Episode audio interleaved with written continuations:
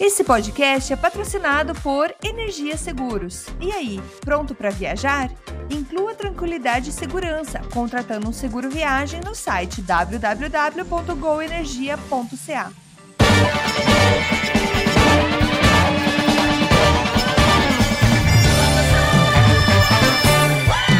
Saudações, humanos, e sejam bem-vindos de volta ao Canadá Agora, o seu podcast política, economia e cotidiano sobre o Canadá, que fala das coisas como você quer ouvir.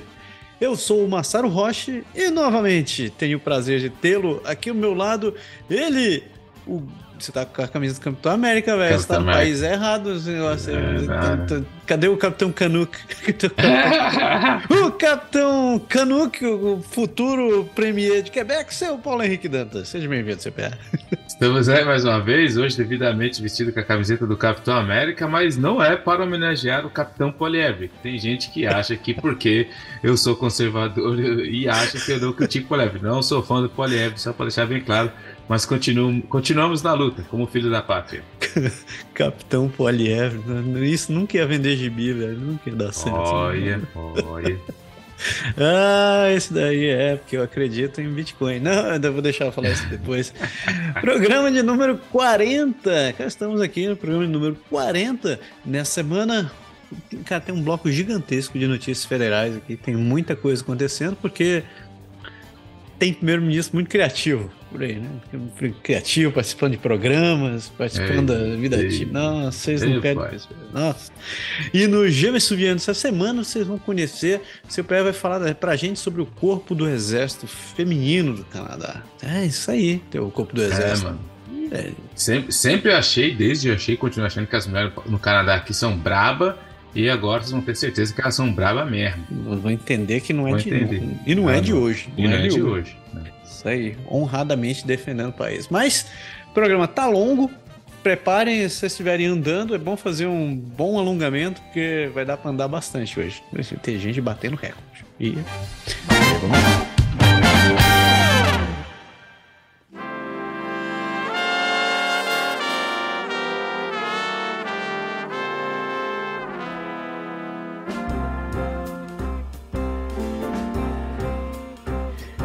Amare usque admare. Primeira parte. Então, a gente começa dando o nosso, nosso girão pelo país, mas a gente parte sempre do Bloco Federal. Para você que está entrando agora no programa, a gente divide, a gente divide ele em vários blocos. A gente faz, tem primeiro o Bloco Federal, a gente divide também os territórios, que magicamente essa semana não tem notícias dos territórios. E depois a gente fala sobre British Columbia, Alberta, Saskatchewan, Manitoba. A gente tem um blocão com Ontário e Quebec e a gente fecha com as províncias do Atlântico. E no meio do caminho a gente tem o James Souvian, que é esse bloco histórico que a gente fala sobre as coisas que aconteceram no, no, no, país. Se você tiver paciência e chegar até o final, aí você vai se desfrutar, se deleitar com o Sugar Shack, é aquele momento gostoso que a gente fala e interage com vocês. Mas, sem enrolação, vamos começar com notícias federais. Notícia do dia 4 de novembro. Um comitê disse que o Global Affairs precisa controlar suas atividades de inteligência. Começa a tapa na cara já.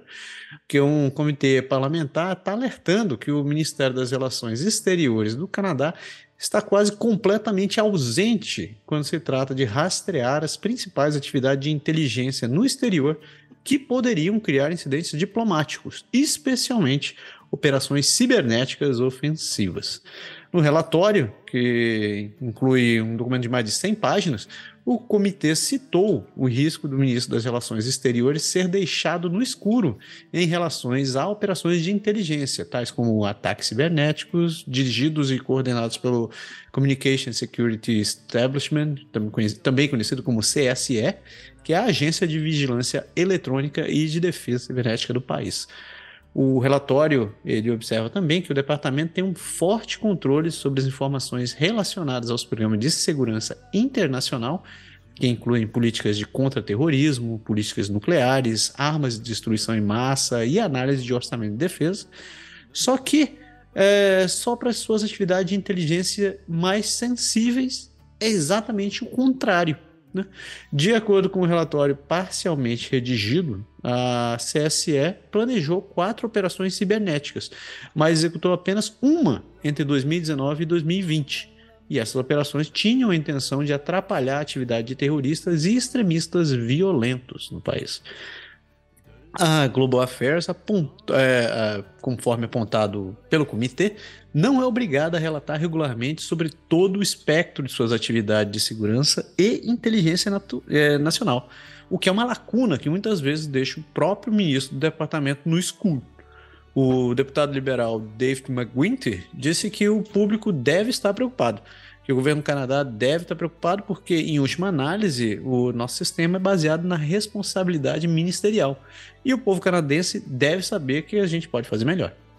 O comitê também descobriu que não existe uma estrutura para a defesa nacional, uh, incluindo a RCMP e o Serviço Canadense de Segurança e Inteligência, que é o CSIS, uh, para que eles trabalhem em conjunto com o Global Affair durante essas tais crises. Então, deu errado, é cada um por si ou vai no grupo do Zap Zap. O relatório do comitê observou que a Global Affairs ordenou uma revisão independente de como os casos como o assassinato em janeiro de 2019 do canadense Kirk Woodman, que em Burkina Faso, eh, foram tratados. É, escrito por um ex-diretor do CSIS, essa revisão descobriu que a abordagem do governo em relação à tomada de reféns estrangeiros era ineficaz e faltava direção ministerial. Então, temos aqui um caso de toca com a barriga e a gente vê como é que dá certo, né? É isso que eu entendi, seu pé. Então, e aí que, que é o, o fato interessante que eu não sei se é uma prerrogativa do governo liberal de deixar essa parte mais da defesa, da inteligência de lado e investir em outra. E, eu ia falar gastar dinheiro em outras coisas, mas investir em outras coisas, porque o Trudeau gosta de jogar dinheiro para tudo quanto é canto. É, a gente já viu isso quando a gente falou nos programas atrás sobre aquela a, a, revitalização do sistema de proteção do Ártico, é, que precisa reforçar que o Harper já tinha falado sobre isso, que agora que a Rússia que está dando, tá bagunçando a ordem nacional e todo mundo voltou a prestar atenção nisso, tem que proteger mais o Ártico, tem que comprar mais armas, tem que comprar. E agora a gente está falando das questões de inteligência, que é ali que se passa a grande guerra.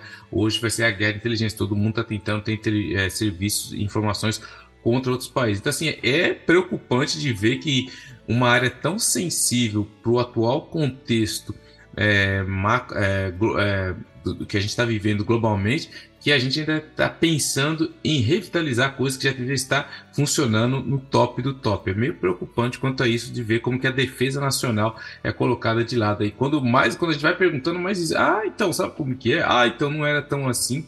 E aí na geopolítica aí fica essa, essa preocupação, porque a gente nunca sabe onde vai vir o ataque. A gente sabe como Rússia, China e Coreia do Norte eles usam esse tipo de informação para atacar e influenciar as economias do mundo. É, é meio preocupante o Canadá tá ainda aí é, andando meio de, de marcha ré nesse assunto. Mas enfim. Saindo de defesa, a gente volta a falar sobre preços e economia com uma notícia do dia 5 de novembro, porque relatórios indicam que o preço dos alimentos vai começar a afetar a saúde dos canadenses. O Canadá que já está numa crescente crise de insegurança alimentar, como a gente vem reportando nesses últimos programas, né, por conta do aumento dos preços, principalmente dos alimentos, é, tem que muitas famílias de baixa renda e de renda fixa têm enfrentado a difícil decisão de escolher entre pagar as contas ou colocar comida na mesa no momento que é, até, os me até mesmo os preços de, de itens básicos dispararam. Os preços dos alimentos nos supermercados subiram 8,4% em setembro, o aumento anual mais rápido em 41 anos. Para vocês terem uma ideia, o preço das frutas frescas subiu quase 12%, os vegetais frescos em 11,8%, os assados, né, comidas assadas, 14,8% e a carne, em geral, subiu 7,6%, o que colocou a dieta saudável recomendada pelo Guia Alimentar do Canadá ainda mais fora do alcance de muitas pessoas. Até mesmo o preço do, dos itens essenciais atingiram novos patamares, como por exemplo uma garrafa de óleo vegetal de 3 litros, subindo mais de 40% entre agosto de 2021 e agosto desse ano. O, o item, por, por sinal, está no topo da lista dos alimentos mais caros. O número de canadenses que usam bancos de alimentos em todo o país também atingiu recorde esse ano, com quase um milhão e meio de visitas em março, um salto de 15% em relação ao mesmo período do ano passado e 35% a mais do que março de 2019. Uh, mais de 30% dos canadenses já disseram que estão comendo é, menos e, alimenta e alimentos menos saudáveis devido ao aumento dos custos, enquanto quase 20% disseram que pularam as refeições para economizar dinheiro em uma nova é, pesquisa publicada pelo Canadian Hub, que vocês acompanharam aqui no programa da semana passada, que a gente falou. O custo da alimentação de uma família de quatro pessoas em Ottawa, com alimentos saudáveis, aumentou mais de 20% durante a pandemia, com mais de mil dólares por mês. Uh, um, acima, um, pouco, uh, um pouco acima dos 900 dólares de 2019, de acordo com uma pesquisa do Ottawa Public Health. As pessoas que vivem em lares com insegurança alimentar são mais vulneráveis a doenças infecciosas, além de problemas de saúde bucal, lesões e condições clínicas, é, crônicas como depressão, ansiedade, doenças cardíacas, hipertensão, artrite e dor crônica, é, tudo isso de acordo com um programa de pesquisa da Universidade de Toronto. Um em cada três canadenses com mais de 15 anos vive em famílias que estão tendo dificuldade em cobrir as despesas necessárias, incluindo transporte, moradia, alimentação, roupas e outros custos, acima de apenas um em cada cinco em outubro de 2020. Uh, os dados mais recentes dessa pesquisa de renda canadense do Statistic Canada descobriu que 5,8 milhões de canadenses, incluindo 1,4 milhões de crianças, viviam com família, em famílias com insegurança alimentar em 2021. 5,8 milhões de pessoas. O país tem 35 milhões de pessoas. Sem sinal de desaceleração da inflação dos alimentos, num, pelo menos num período muito breve, os especialistas estão pedindo que mais seja feito para apoiar os canadenses que podem estar lutando para pagar uh, tentar pagar pela comida que, que vai em cima da mesa. Ou procurando maneiras de esticar o orçamento e evitar comer alimentos, é, alimentos não saudáveis. De longe não é o ideal. As, entre as recomendações, uh, eles dizem que as pessoas devem começar a pesquisar preços de supermercado, então ficar comparando preços usar sempre que possível cupons e optar por opções de alimentos menos caras que ainda podem criar refeições nutritivas, incluindo feijão, lentilha, tofu e ovos. Ovos, ovos, ovos. Né? Então é, é, um, é, uma realidade complexa é, isso daqui. A gente vem re reportando isso daqui, não é de hoje, que o custo dos alimentos está subindo. Eu acho que já tem mais de um mês que a gente está falando sobre esse negócio. E e, bom, vindo do Brasil, né, eu acredito que não é nenhuma novidade para a maioria de nós, assim, saber como é difícil para a maioria das pessoas é, dar prioridade para ter o que comer.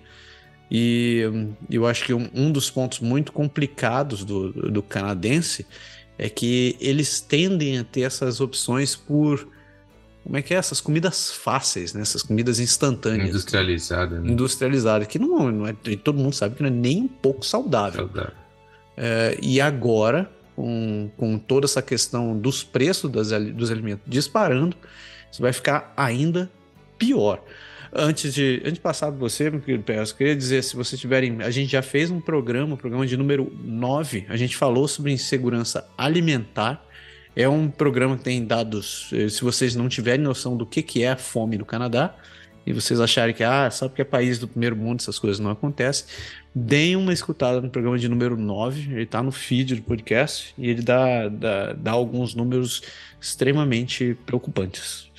Tem mais algo, meu querido Então, o, o, interessante de, e triste de relatar é que tá caro, tá pesado, tá todo mundo que, que mora aqui, que tá no mercado, você, você, você vai ver do leite, de coisas básicas assim, você vê que está super cara a alimentação. Só que não é todo mundo que tem a opção de fazer essas coisas. Primeiro que a, a, a gente na vida corrida, os caras falam, ah, vai procurar feijão, lentilha, tofu. Até entendo o princípio de mudar isso daí, mas precisa mudar isso numa família que, tá, que tem um, um hábito de alimentação é muito complicado. Principalmente quem tem criança, você não vai passar um dia pro, do outro, falar, nós vamos estar comendo isso, agora vamos é, é, complicado, todo mundo já tem uma rotina, todo mundo tem os seus próprios gostos, e o que preocupa muito é ver que muitas pessoas estão começando a comprar comida em lojas de um dólar, como o Dolarama, por exemplo, porque o pessoal está indo lá porque é mais barato e óbvio, lá é mais industrializado, sendo mais industrializado, muito mais carregado de sódio, açúcar, essas coisas e tal. Então, por um lado, a gente tenta, é, o governo tenta explicar a importância da alimentação saudável, só que do outro lado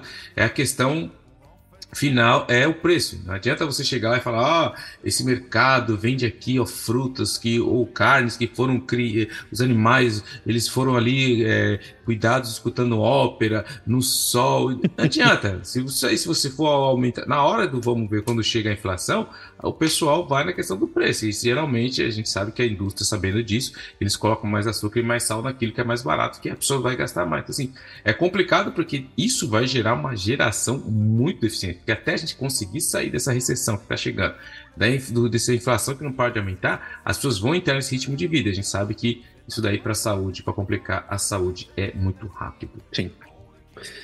Segue em frente? Vamos lá.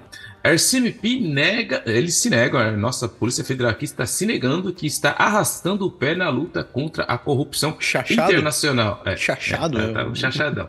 Criticada há vários anos por seu histórico na luta contra a corrupção internacional, a RCMP diz que agora tem uma nova arma para desmarcar, desmascarar empresas delinquentes, de acordo com as reparações. Em setembro do ano passado, uma investigação da RCMP levou a acusações contra empresas de Quebec, Ultra Electronic Forensic Technology, a, a Technology. Alguns de seus líderes teriam incentivado indivíduos a corromper os tomadores de decisão nas Filipinas para influenciar a concessão de um contrato de vários milhões de dólares. A empresa foi é, ela foi convidada a negociar um acordo de reparação em troca da suspensão de acusações. A primeira vez que isso aconteceu com uma empresa canadense em, em um caso de corrupção internacional. Aí abre aspas. É, esta é realmente uma ferramenta que nos faltava no Canadá, que vai trazer uma grande mudança positiva. Isso é algo que estamos, estávamos ansiosos, alega Stephanie Rousseau, chefe da equipe de combate à corrupção da RCMP. Antes, as empresas não tinham motivo para cooperar com a RCMP, portanto, as investigações eram ainda mais longas, disse ele durante uma entrevista com a, na Rádio Canadá. Essa ferramenta permite que empresas canadenses que descubram crimes cometidos por alguns de seus funcionários reportem isso à polícia sem medo de serem acusadas de criminosos e assim de serem criminosos, acusados de serem criminosos e assim destruir a empresa.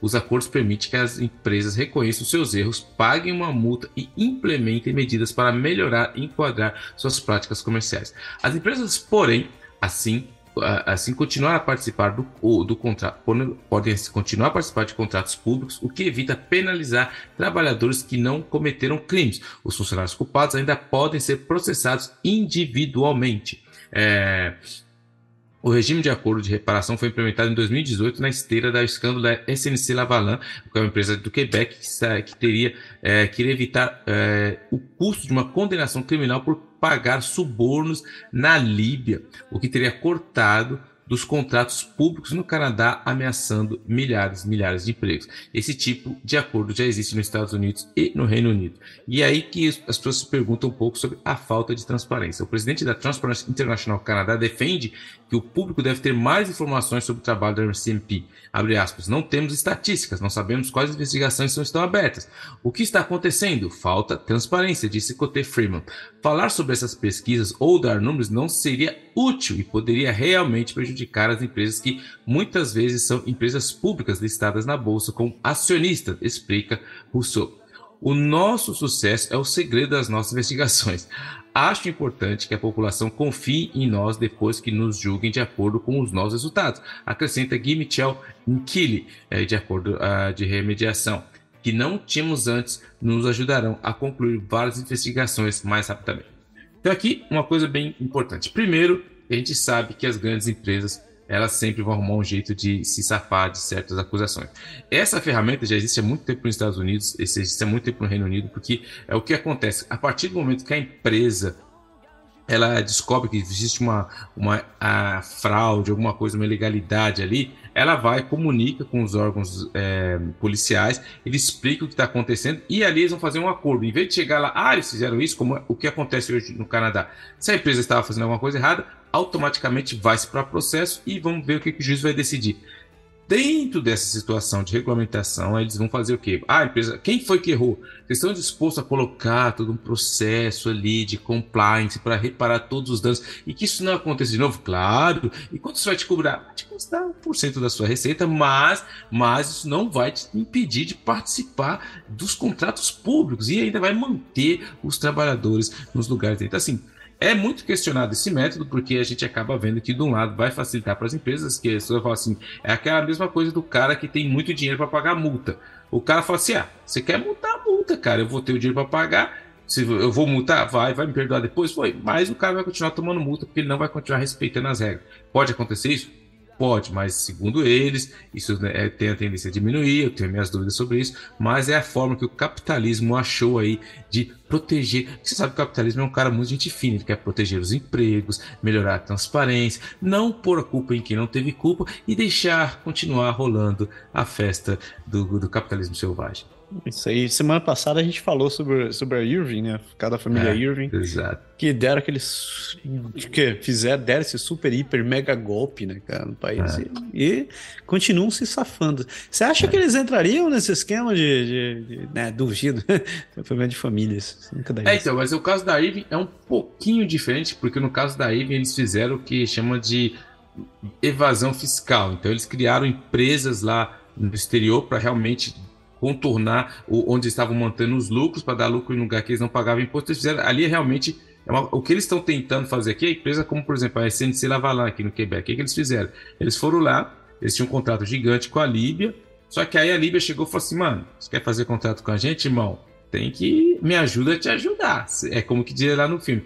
Faz-me rir, né, meu? Se você quer rir, você tem que fazer rir. Aí descobriram que eles estavam pagando propina mesmo, que estavam fazendo fraudes de contrato, de notas fiscais. Então tinha, um, tinha assim, uma coisa mais. que o outro também é crime, na verdade, mas mais factível, assim. Então, se chega esse caso aqui, eles falam: não, a CNC Lavala falou, não foi nós aqui, foram os, os, funcionários da empresa de lá e tal, a gente está tentando cooperar, então entra mais nesse sentido. Mas aí, no caso, realmente estão tentando esconder dentro de uma estrutura fiscal é, inteligente, vamos dizer assim, para não acusar ninguém, eles estavam tentando esconder e não pagar mais imposto. É, gente esperta, gente esperta. É. Capitalismo aí sempre querendo, sempre querendo ajudar. Selvagem, selvageria. Você é acusado de ser vermelho daqui a pouco.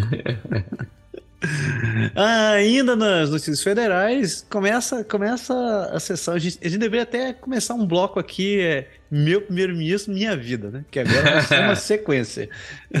então, a gente começa com a notícia do dia 7 de novembro, porque o primeiro-ministro Justin Trudeau está acusando a China de ser uma de ameaçar a democracia esse papo parece que foi copiado de muitos outros lugares. Parece uma outra novela, mas bom, vocês vão ver como é interessante. É. O primeiro-ministro alertou que a China está jogando jogos agressivos para minar as instituições democráticas em meio a relatos de que Pequim interferiu ativamente nas eleições federais do Canadá. É golpe, é golpe, só o que pode dizer, é golpe. As alegações que surgiram no mesmo dia em que um aliado próximo de Vladimir Putin disse que a rua havia interferido anteriormente nas eleições dos Estados Unidos, provavelmente intensificarão as preocupações sobre o escopo da intrusão estrangeira na política interna do Canadá. O Serviço Canadense de Inteligência de Segurança, o CSIS, informou ao primeiro-ministro, bem como os ministros sêniores do, do gabinete, é, ainda durante o mês de janeiro sobre as tentativas da China minar o processo democrático no Canadá em várias eleições, incluindo votos realizados em 2019 e 2021. Agora veja como o troço fica interessante. Eles acreditam que os esforços da China incluem a colocação de agentes nos escritórios dos legisladores para influenciar a política a favor da China, né? bem como tentativas de cooptar e corromper ex-funcionários canadenses para ganhar poder político e influência na capital do país. Então, o famoso lobby por debaixo dos panos. O David Mulroney, o ex-embaixador do Canadá na China, disse que as alegações eram, abre aspas, muito mais agressivas do que se suspeitava anteriormente. E que só quando você acha que algumas alegações contra a China são exageradas, você descobre que elas foram de fato subestimadas. E estas representam uma ameaça maliciosa e perigosa à nossa democracia. Palavra do ex-embaixador, engano. As tentativas de interferência eleitoral visam membros do Partido Liberal e do Partido Conservador. Por exemplo, o deputado conservador Michael Chong disse que há evidências de interferência nas últimas eleições gerais por meio de proxies, né, pessoas que, que, que atuam no, em nome de outras pessoas, que estavam espalhando desinformação nas plataformas de mídia social em língua chinesa, o que interferiu em vários distritos eleitorais com comunidades chinesas significativas. O Michael Chung disse ainda que uma série de incidentes de assédio contra proeminentes estudantes uigures e tibetanos nas universidades de Ontário foram coordenados através do consulado chinês de Toronto. De acordo com a rede de televisão Global News, o CSIS acredita que o consulado estava por trás de uma grande transação financeira com pelo menos 11 candidatos a eleições federais e agentes afiliados ao governo chinês que trabalhavam como funcionários da campanha. Eles estimam que entre 250 mil dólares canadenses ou cerca de 85, 185 mil dólares americanos foram supostamente transferidos através de um legislador provincial de Ontário e um funcionário para um candidato a, é, que também era funcionário é, e um funcionário que era candidato a uma eleição federal. Os esforços de interferência eleitoral foram vinculados ao Departamento de Trabalho da Frente Unida do Partido Comunista, que é uma organização em Pequim que monitora e tenta influenciar cidadãos chineses no exterior. As operações da Frente Unida também estão ligadas a uma rede clandestina de delegacias de polícias ilegais que supostamente operam no Canadá e em todo o mundo, como vocês ouviram no programa semana passada e da semana anterior que a gente falou aqui. Se não ouviu, vá lá ouvir, que eu, eu, não vou repetir isso, essa história. É, solicitado, depois de ter sido solicitado de, de, de se pronunciar a respeito do assunto, o escritório do primeiro-ministro disse, abre aspas, proteger a segurança dos canadenses é nossa prior, principal prioridade. Ameaças assédio ou intimidação de cidadãos canadenses são inaceitáveis e todas as alegações de interferência são investigadas minuciosamente por nossas agências de segurança. À medida que as ameaças evoluem, também devem ser os métodos usados para resolvê-las. É por isso que o primeiro-ministro deu ao ministro de Segurança Pública o mandato de melhorar a colaboração entre as agências de segurança canadenses. Fecha aspas. O Canadá ordenou recentemente que três empresas chinesas se desassociassem de empresas de mineração canadense por questão de segurança nacional. No mês passado, uma delegação de legisladores canadenses visitou Taiwan, provocando indignação de Pequim de que Ottawa estava a interferir grosseiramente nos assuntos internos da China. Em dezembro, o Canadá vai organizar o COP15, que é a Conferência Global sobre Biodiversidade com a China. Não está claro se o, CSIS ou o governo federal acreditam que os esforços foram bem sucedidos em influenciar as eleições no Canadá. Então, Veja só, é, antes de começar a dar meu comentário, eu quero dizer o seguinte: que se você é, mandar um abraço pro Felipe e pro Matias, lá do Xadrez Verbal. Eles fizeram. Eles falaram sobre outras ações da China é, pelo mundo e de, de contrações de várias nações, como, por exemplo, a, a Alemanha, que fez algo parecido com o Canadá aqui. Que eles, eles desautorizaram que empresas chinesas atuassem, atuassem dentro da Alemanha. Então, é, esse, esse, essa ação do governo canadense aqui de de é, reagir ou de contragir contra algumas empresas é, chinesas não é um ato isolado. Então, a, a, no caso da Alemanha, eles já estão também tiveram uma atitude para, é, parecida. O, a, a diferença disso daqui é que o primeiro-ministro está, como se diz, né? Pistola. Ele não, não gostou nem um pouco de ficar sabendo dessas histórias. E eu acredito que isso é só o, o, que veio à tona. Como a gente falou agora há pouco sobre a questão de, é, do Global Affairs não estar tá sendo eficiente em controlar as ameaças internacionais, eu acredito que isso daí foi só o, o baldinho que jogaram no, no, ventilador e agora tá, tá todo mundo tomando a, atitudes. Um, um momentozinho bem light pra, dentro do, da política mundial para acontecer essas coisas. Né, seu pé? Eu, assim, eu, o que eu acho interessante realmente é como que as pessoas hoje ainda estão criando o, Trudeau. Nossa, a China está fazendo isso.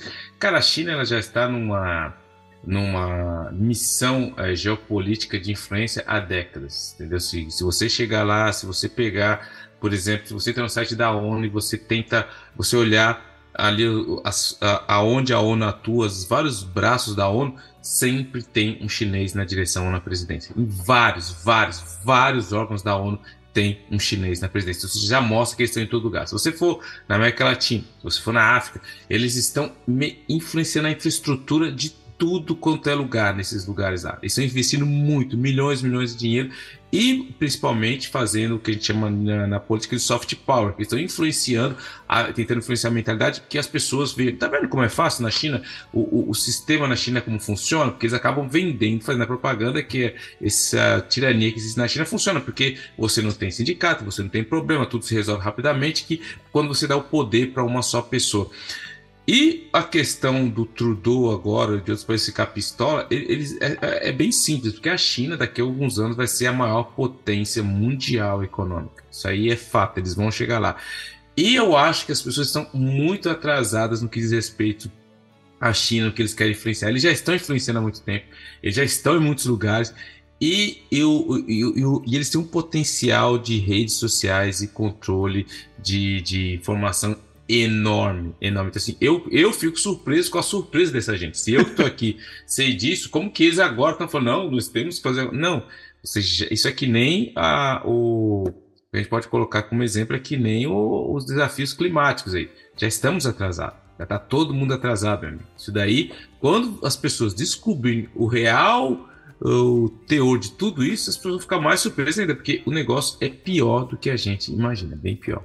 É, não é de hoje que, você falou bem, não é de hoje que a China está tá trabalhando isso daí, isso é um plano de muito tempo atrás, isso, se eu não me eu, me, é o meu momento preguiçoso que eu, esque, que eu esqueço de datas, mas é, esse plano de expansão da China é algo que remonta da década de 60, onde ele já tinha estipulado um, um crescimento constante, então não por acaso a China a China é, tem se expandido e tem dominado várias, várias áreas do, do não só do, da economia, mas também tem, tá, tem tido muito mais participação global, de modo geral, porque faz parte do, do, do plano deles, acho que é o plano de 100 anos, né? De, ah, de, que, na verdade, se, se, se a gente parar para pensar historicamente, isso não é nada novo, porque a China já foi o centro do mundo, né? Então eles já tiveram todo um plano. Um, é, eles tinham uma dominação no, no, que era conhecido como mundo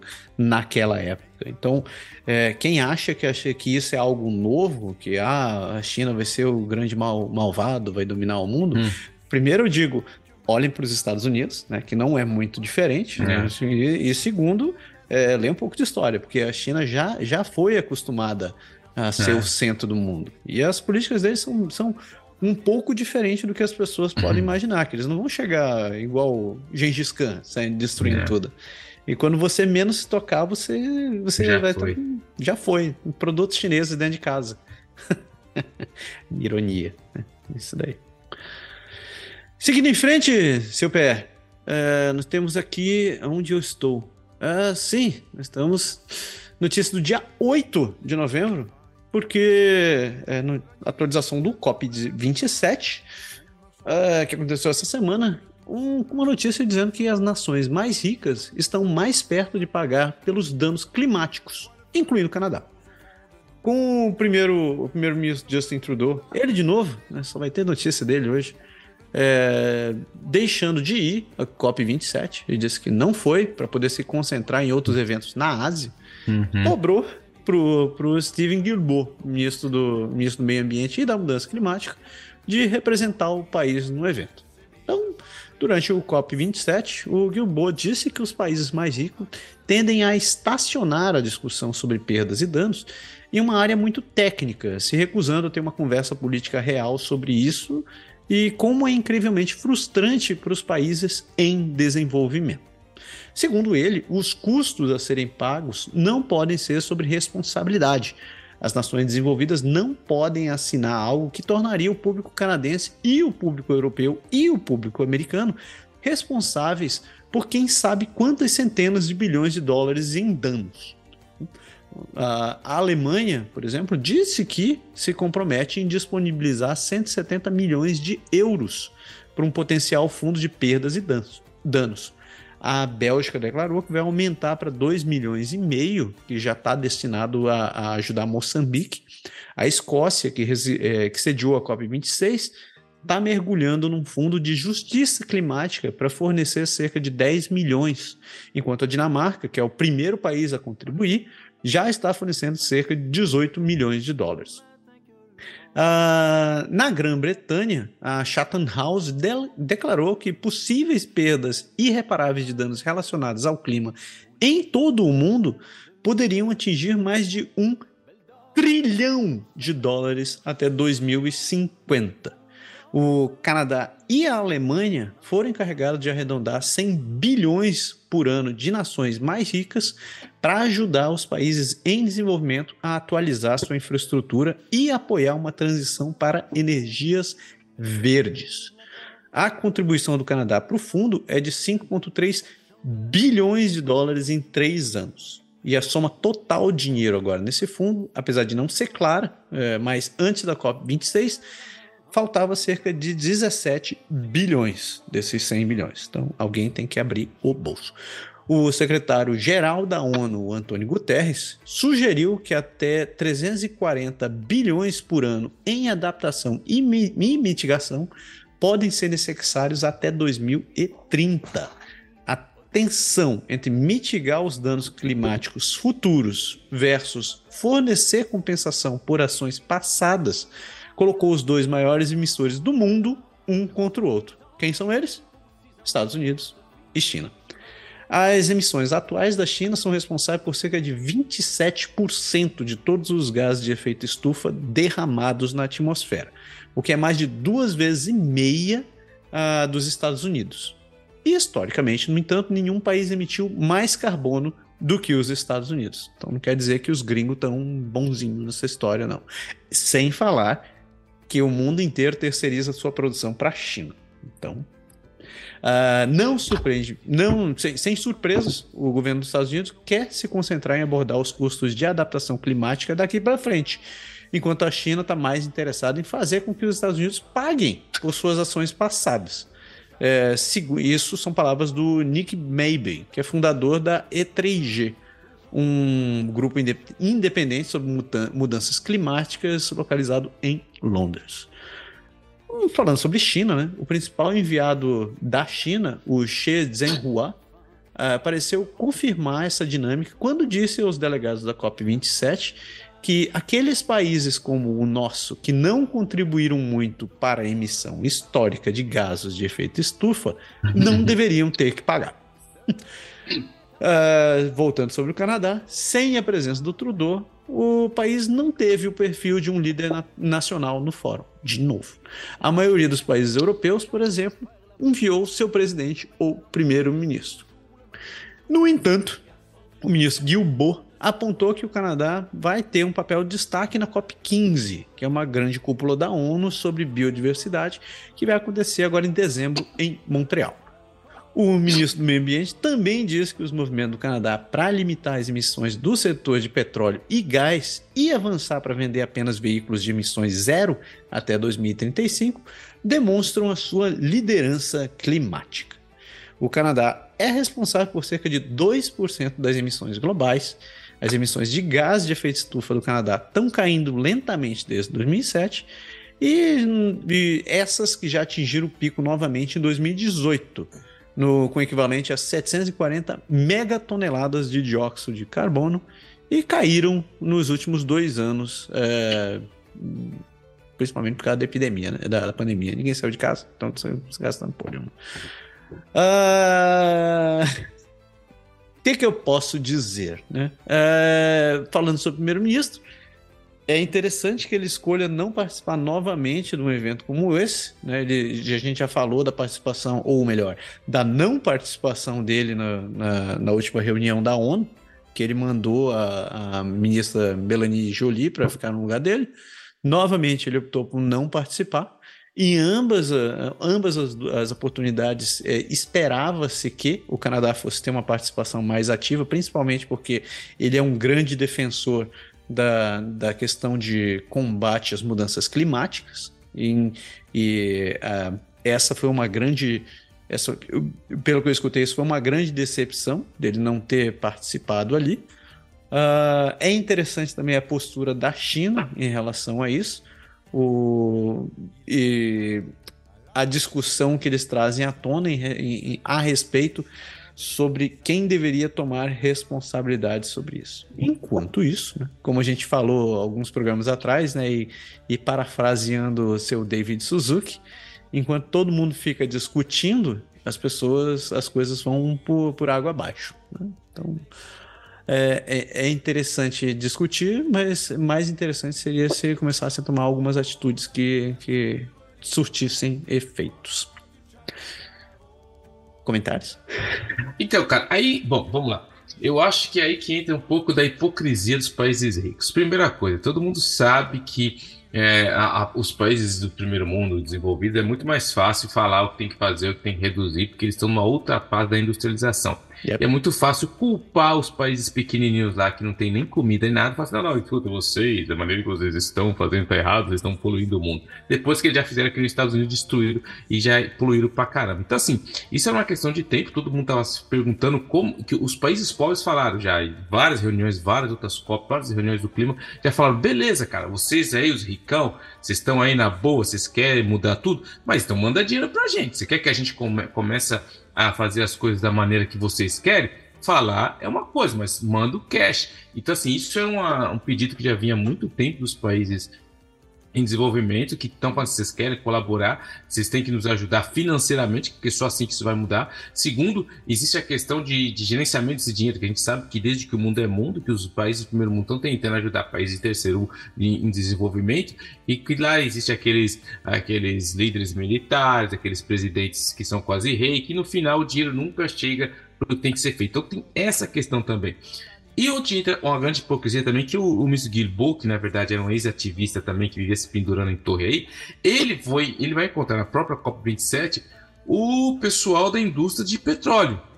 Ele foi muito criticado. Ah, mas você vai encontrar os caras, você era o cara. Até a própria Equiterra aqui do Quebec foi ele que ajudou a fundar quando ele era ativista. Falou assim, aí ele falou: não, mas nós vivemos uma democracia, temos que escutar todos os lados. Então, assim, Existe um grande fundo de hipocrisia no, eh, por trás de tudo isso. Existe um grande. Todo mundo tem as COP, desde que COP 001, todo mundo está colocando ali as metas, ninguém alcança, ninguém chega em lugar nenhum, ninguém é. É, primeiro da sala, ninguém tira ar em tudo, e agora estão criando esse fundo aí para ajudar os países em desenvolvimento. Mas assim, é um pouco que nem o, a questão que eu acho hipocrisia também, que é o pessoal falar, ah, eu comprei crédito de carbono, então é. eu vou viajar de avião, beleza, só que eu vou poder poluir, porque eu paguei, é que nem a indulgência que tinha na época lá do, do, do, do que tinha antigamente, o cara fala assim, ah, você pode pecar, irmão, se você chegar aqui e pagar para a igreja, nós vai perdoar seus pecados, nós vai... Então, tá salvo, né? É, é, você tá salvo, então assim... É por isso que eu acho que tem muita hipocrisia nisso aí ainda. Tem muita gente querendo aparecer bem na foto. E a gente sabe que nenhum desses caras que estão querendo dar lição de moral, seja Estados Unidos, seja China, no Canadá, não tem moral nenhuma para falar de meio ambiente. Justíssimo. Segue em frente? Vamos lá. E agora, ele, não, tipo assim, cara, essa aqui, cara, eu pensei em você, falei assim, eu tenho que deixar essa notícia pro, pro, pro Massaro, que é tipo, eu disse que o Massaro gosta, que tipo, o Massaro, mas enfim, eu vou te poupar disso daí, Massaro, porque... Eu, o, o duro que eu assisto o show. Não, ai, sabia, velho, sabia aí, ó. Canada's Drag Race, Justin Trudeau como jurado convidado. O primeiro-ministro, isso mesmo, o seu primeiro, o nosso, vamos dizer assim, o nosso primeiro-ministro, Justin Trudeau Justino, ajudará Brooklyn Heights, Brad Koreski e Tracy Melkor como jurado convidado no Canada's Drag Race. Ou seja, Canadá contra o mundo. Ele é o primeiro, está, vamos lá de novo. Ele é o primeiro estadista a competir, a competir em uma variação da competição drag.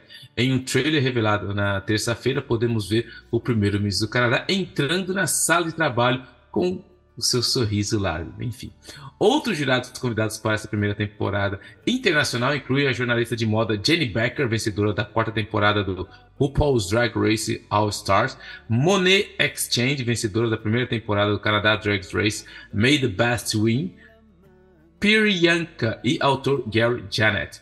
Angeli Hollywood Jade, Joy-Z e Sarah Fox também se juntarão à mesa dos jurados. É, recorde-se que Rita, Bra Rita Baga, Silk Nutmeg Ganache, Stephanie Prince, Vanity Miller, Victoria Scone, Anita Wiglick, Isis Couture, Kendall Gender e Raja O'Hara são os nove participantes que vão competir nesta edição. Um novo episódio da série Canadá Drag Races Canadá vs. The World estará disponível no Crave todas as sextas-feiras, às 21 horas, a partir do dia 18 de novembro. Então, se você aí, fica a dica aí para vocês que custam, fica a dica aí, Canadá Drag Race com o primeiro-ministro do Canadá. E eu vou falar o meu comentário aqui, cara. Primeiro, isso não me surpreende em nada. Quem conhece o Justin Trudeau sabe que ele na verdade, a formação dele é, é, teatro. Ele é um professor de teatro. Não, mas é verdade. Ele é, é um mas é ator, é verdade, é verdade. Ele é um professor de teatro. Ele gosta. Todo mundo que conhece o Tutu sabe que uma das coisas que ele gosta é de se fantasiar. Já, a gente já viu o escândalo do, do, do, do Blackface. Blackface. A gente já viu a vez que ele foi pra Índia lá, fez toda aquela palhaçada com as roupas. Todo mundo sabe que ele gosta de, de se fantasiar. Só que eu acho aí que é interessante que alguém chegou e falou assim para ele, algum conselheiro em comunicação muito inteligente chegou e falou assim: então, chefe, é o seguinte, ó Vamos evitar evitar problema. Não se vai na boa. E, e é interessante que se você vê na, no Halloween, ele não se fantasiou. Não. Os filhos dele estavam fantasiados, mas ele não estava. Então, assim, para tirar essa imagem do bobo, do, do primeiro-ministro engraçadão, assim, sabe? Então o pessoal tirando isso. E outra coisa também, que assim, se ele chegasse lá de, de drag queen, não ia me espantar em nada também, porque o o Justin Trudeau ele gosta de aparecer. É um ambiente, assim, para quem não conhece o Justin Trudeau, para quem só, só vê o Justin Trudeau na hora do telejornal quando passa, o Justin Trudeau ele é um cara que ele se sente mais à vontade no meio artístico onde tem luzes e, e, holofotes que estão pro lado dele do que no meio político. Ele gosta disso. Ele gosta mais, tipo, dar um exemplo, ele gosta mais de fazer campanha é, política, campanha quando ele tá lá com a galera, que ele vai, ele pega o microfone, ele é, do que tá lá na, na hora de responder as perguntas. É o jeito dele. Então, assim, não me surpreendeu em nada, mas eu acho, pessoalmente, que para um primeiro-ministro não precisava. Não precisava. Cara, eu, eu, não, eu não consegui entender qual foi a intenção disso, sinceramente. É, eu não, não, não tenho nada contra. O show é muito divertido, por sinal, é, é divertido de se assistir. É, tem, tem artistas muito talentosos, mas qual foi. Eu, eu, eu, saquei que é, que é um programa. Eles tentaram fazer a primeira etapa agora do Canadá aqui, mas. Por quê? Por que, Justin? Assim, assim ainda fiquei tentando pensar assim, pô, mas tem, tem outros nomes que podiam chamar, né? Podiam pegar o Sugar Sammy, podiam pegar. É, eu não sei, eu, eu não entendi qual foi. A grande, que... pergunta, a grande pergunta que você tem que se fazer, Massara, não é quem chamou ele, é se não foi ele que se ofereceu. Essa é a pergunta. Tem isso essa é ainda. Tem essa ainda. Eu não quero criar conspirações, teorias aqui, mas mas, ok, ok. Tô curioso para ver como vai ser a participação do Justin, mas fica aqui a minha pergunta. Por que, Justin? Por quê? É. Mas, uh, enfim. Mas para fechar, fechar, nossas notícias federais, mais, uma, mais um momento what the fuck.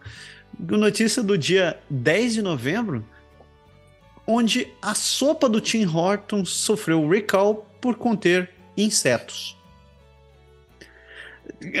Eu podia parar aqui a notícia, né? Uh, mas então, a base de sopa de macarrão de frango da marca Tim Hortons foi retirada em Alberta e no sudoeste de Ontário por conter traços de insetos.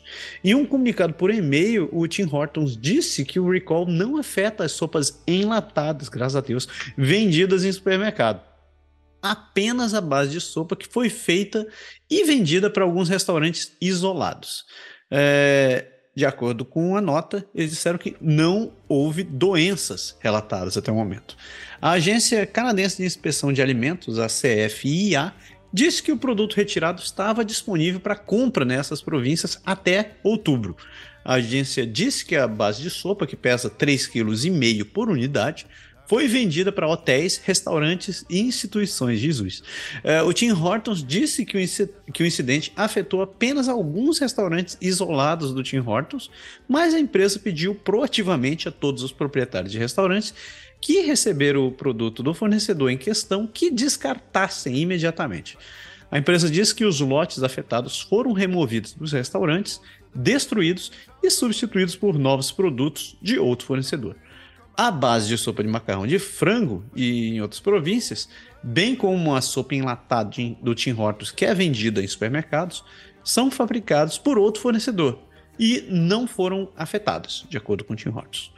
O recall envolve produtos com as datas é, entre 13 de março, é, com vencimento de 13 de março de 2023 e 30 de abril de 2023. Então, se você tiver essas latinhas em casa ou esses grandes pacotões de 3,5 kg, fique de olho. A CFIA disse para não usar, vender, servir ou distribuir o produto. O Tim Hortons disse que está investigando o problema e acredita que relativamente poucos lotes foram afetados. Mas acrescentou que só vai reiniciar a produção com o fabricante quando estiver confiante de que esse problema não vai acontecer novamente. Então tá aí, Tim Hortons não quer colocar proteína mais na sopa. Ai, que coisa. Eu fico, eu fico, imaginando quem, como eles acharam isso, cara. Quem, quem foi o primeiro cara a ver? Pé, você ficou mudo, Pé. Ficou mudo. O que eu acho interessante, na verdade, nessa, nesses exercícios de relações públicas é que, pelo menos, o Tim Hortons ele não se escondeu como muitas empresas fazem. Hum. Nós vamos investigar. Alguém falou que tem depois que recebemos os, recebermos os dados e as análises do laboratório. Vamos... O cara foi lá, falou, galera, deu grilo na parada. Deu tem, grilo. Deu grilo, deu grilo, tem perninhas estranhas nessas paradas. e o cara toma proatividade, porque para a empresa é, na questão de relações públicas demonstra uma certa é, vou dizer, credibilidade, porque o cara fala, eu não tenho medo de falar que eu errei, entendeu? Isso uhum. ajuda a marca da empresa. Enquanto outras empresas ficam lá na boa, escondida, esperando, não, não é bem isso, tentando inventar uma coisa que é a realidade. Está lá, a gente sabe que um processo, quem já trabalhou em, em linha de produção, sabe que por mais que você coloca 1.500 procedimentos, principalmente com alimentação, pode acontecer alguma coisa. E assim, você não vai achar, não vai pensar que vai achar o bicho lá, mas você achou traz uma coisa, eles têm que ver lá. Então isso demonstra, na verdade, que eles têm um certo controle de qualidade, que são ali bem é, feitos, que eles têm capacidade de identificar e têm capacidade de saber o que aconteceu e não tem problema de chegar para o público e falar. Porque o Tim Hortons, todo mundo sabe, é, é uma marca aqui que é a marca do cara, é o McDonald's canadense. Todo mundo conhece, todo mundo vai. E a gente sabe que é um patrimônio do Canadá, o Tim Hortons. Então, assim, eu acho legal não comer com proteína adicionada, enfim. Mas achei legal a atitude dos caras não se esconder atrás de. Ah, então começar a patinar, explicar e falar: não, meu amigo, deu problema, deu grilo, nós vamos resolver. Deu grilo. É. É. Sem contar que o Tim Hortons já está envolvido naquele todo aquele rebook que deu no app deles, né? Exatamente. É, opa, os irmãozinhos. Opa, passou aqui, chama. Opa, te vi, hein, irmão? Oh, te vi. Te vi, hein? Compra um, compra um cafezinho. compra um cafezinho. Tá do lado da lojinha. Ah, não, tá do lado da lojinha. É. é. Como você é. sabe que eu tô do lado da lojinha? Opa. É, não sei, sei lá, eu acho. Vi você passando. É, é aleatório, é aleatório. Aleatório, amor, amor. É. E assim a gente fecha o nosso primeiro bloco com as notícias federais e o programa segue.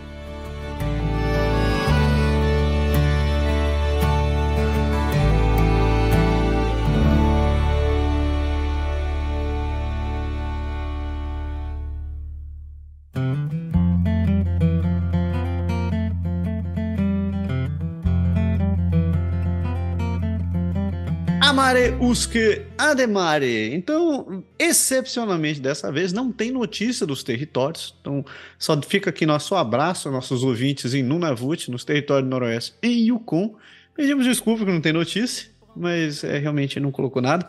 Um abraço para todo, todo mundo que nos ouve nessas províncias. Por, por sinal, mande um salve se você está numa dessas províncias e quer saber onde vocês estão.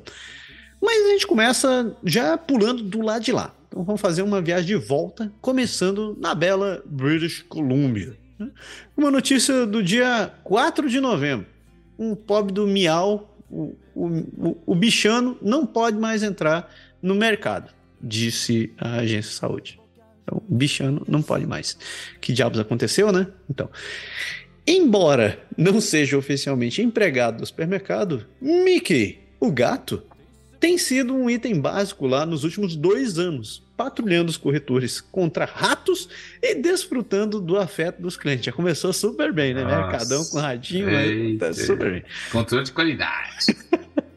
Mas depois que alguém denunciou o Mickey a, a, ao Vancouver Coastal Health, a, a, agência fez uma visita à loja e os inspetores disseram que o Mickey não pode estar lá. Então não trabalha, não tem crachá, não tem, não tem função, não pode ficar.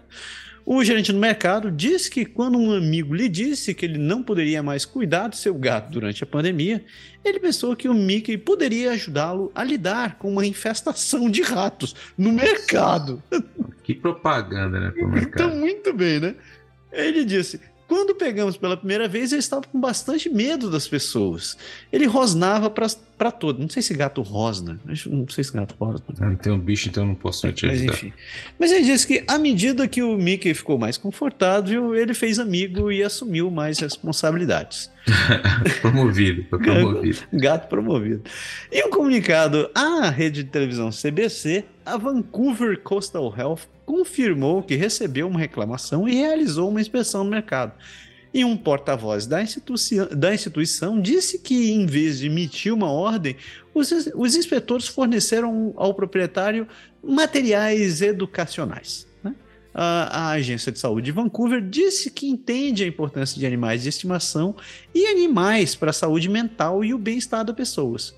Mas sua equipe de proteção à saúde precisa trabalhar com a loja para garantir que, elas este que ela esteja em conformidade com a lei. Né? A advogada de direito animal, direito animal é engraçado, a Vitória Schroff, disse que a melhor maneira potencial de trazer o Mickey de volta é manter um diálogo construtivo com a autoridade de saúde e sugerir possíveis alternativas, onde ele poderia estar em algum tipo de recinto mais longe da comida. O gerente disse que vai deixar o Mickey em casa a partir de agora, embora o seu amigo felino tenda a voltar ao supermercado sempre que dá uma escapadinha. Duas coisas eu posso dizer aqui que eu achei muito curioso. A primeira, o nome do gato é Mickey. O, o gato tem nome de rato. Então começou muito bem. E a segunda é: rapaz, você não tem vergonha de dizer que tinha rato no mercado e você trouxe o gato pra cuidar. Véi, se eu entro no mercado e tem um gato, velho, vai ser só uma vez que eu vou entrar, nunca mais vou entrar, porque eu já sei que o, o controle de qualidade ali é duvidoso, no mínimo, entendeu? No mínimo duvidoso. Cara, não, não dá. Não dá, não dá. A, foto, a, foto, do gatinho, o gatinho até parece simpático, parece um Frajola, assim, sabe? Não, não, velho, não. Mas, não. cara, não. o cara, não. ele trouxe, quando o cara falou, não, eu trouxe o gato pra me ajudar com uma infestação de ratos, eu falei, no mercado, velho? Você imagina, não, é o mercado que valeu, irmão, se a gente fina, mas não compro nada aí, não. Nem latado. Né, fiz questão de não, não dar o nome do, do mercado aqui, porque eu não quero, não quero problemas com ninguém, mas.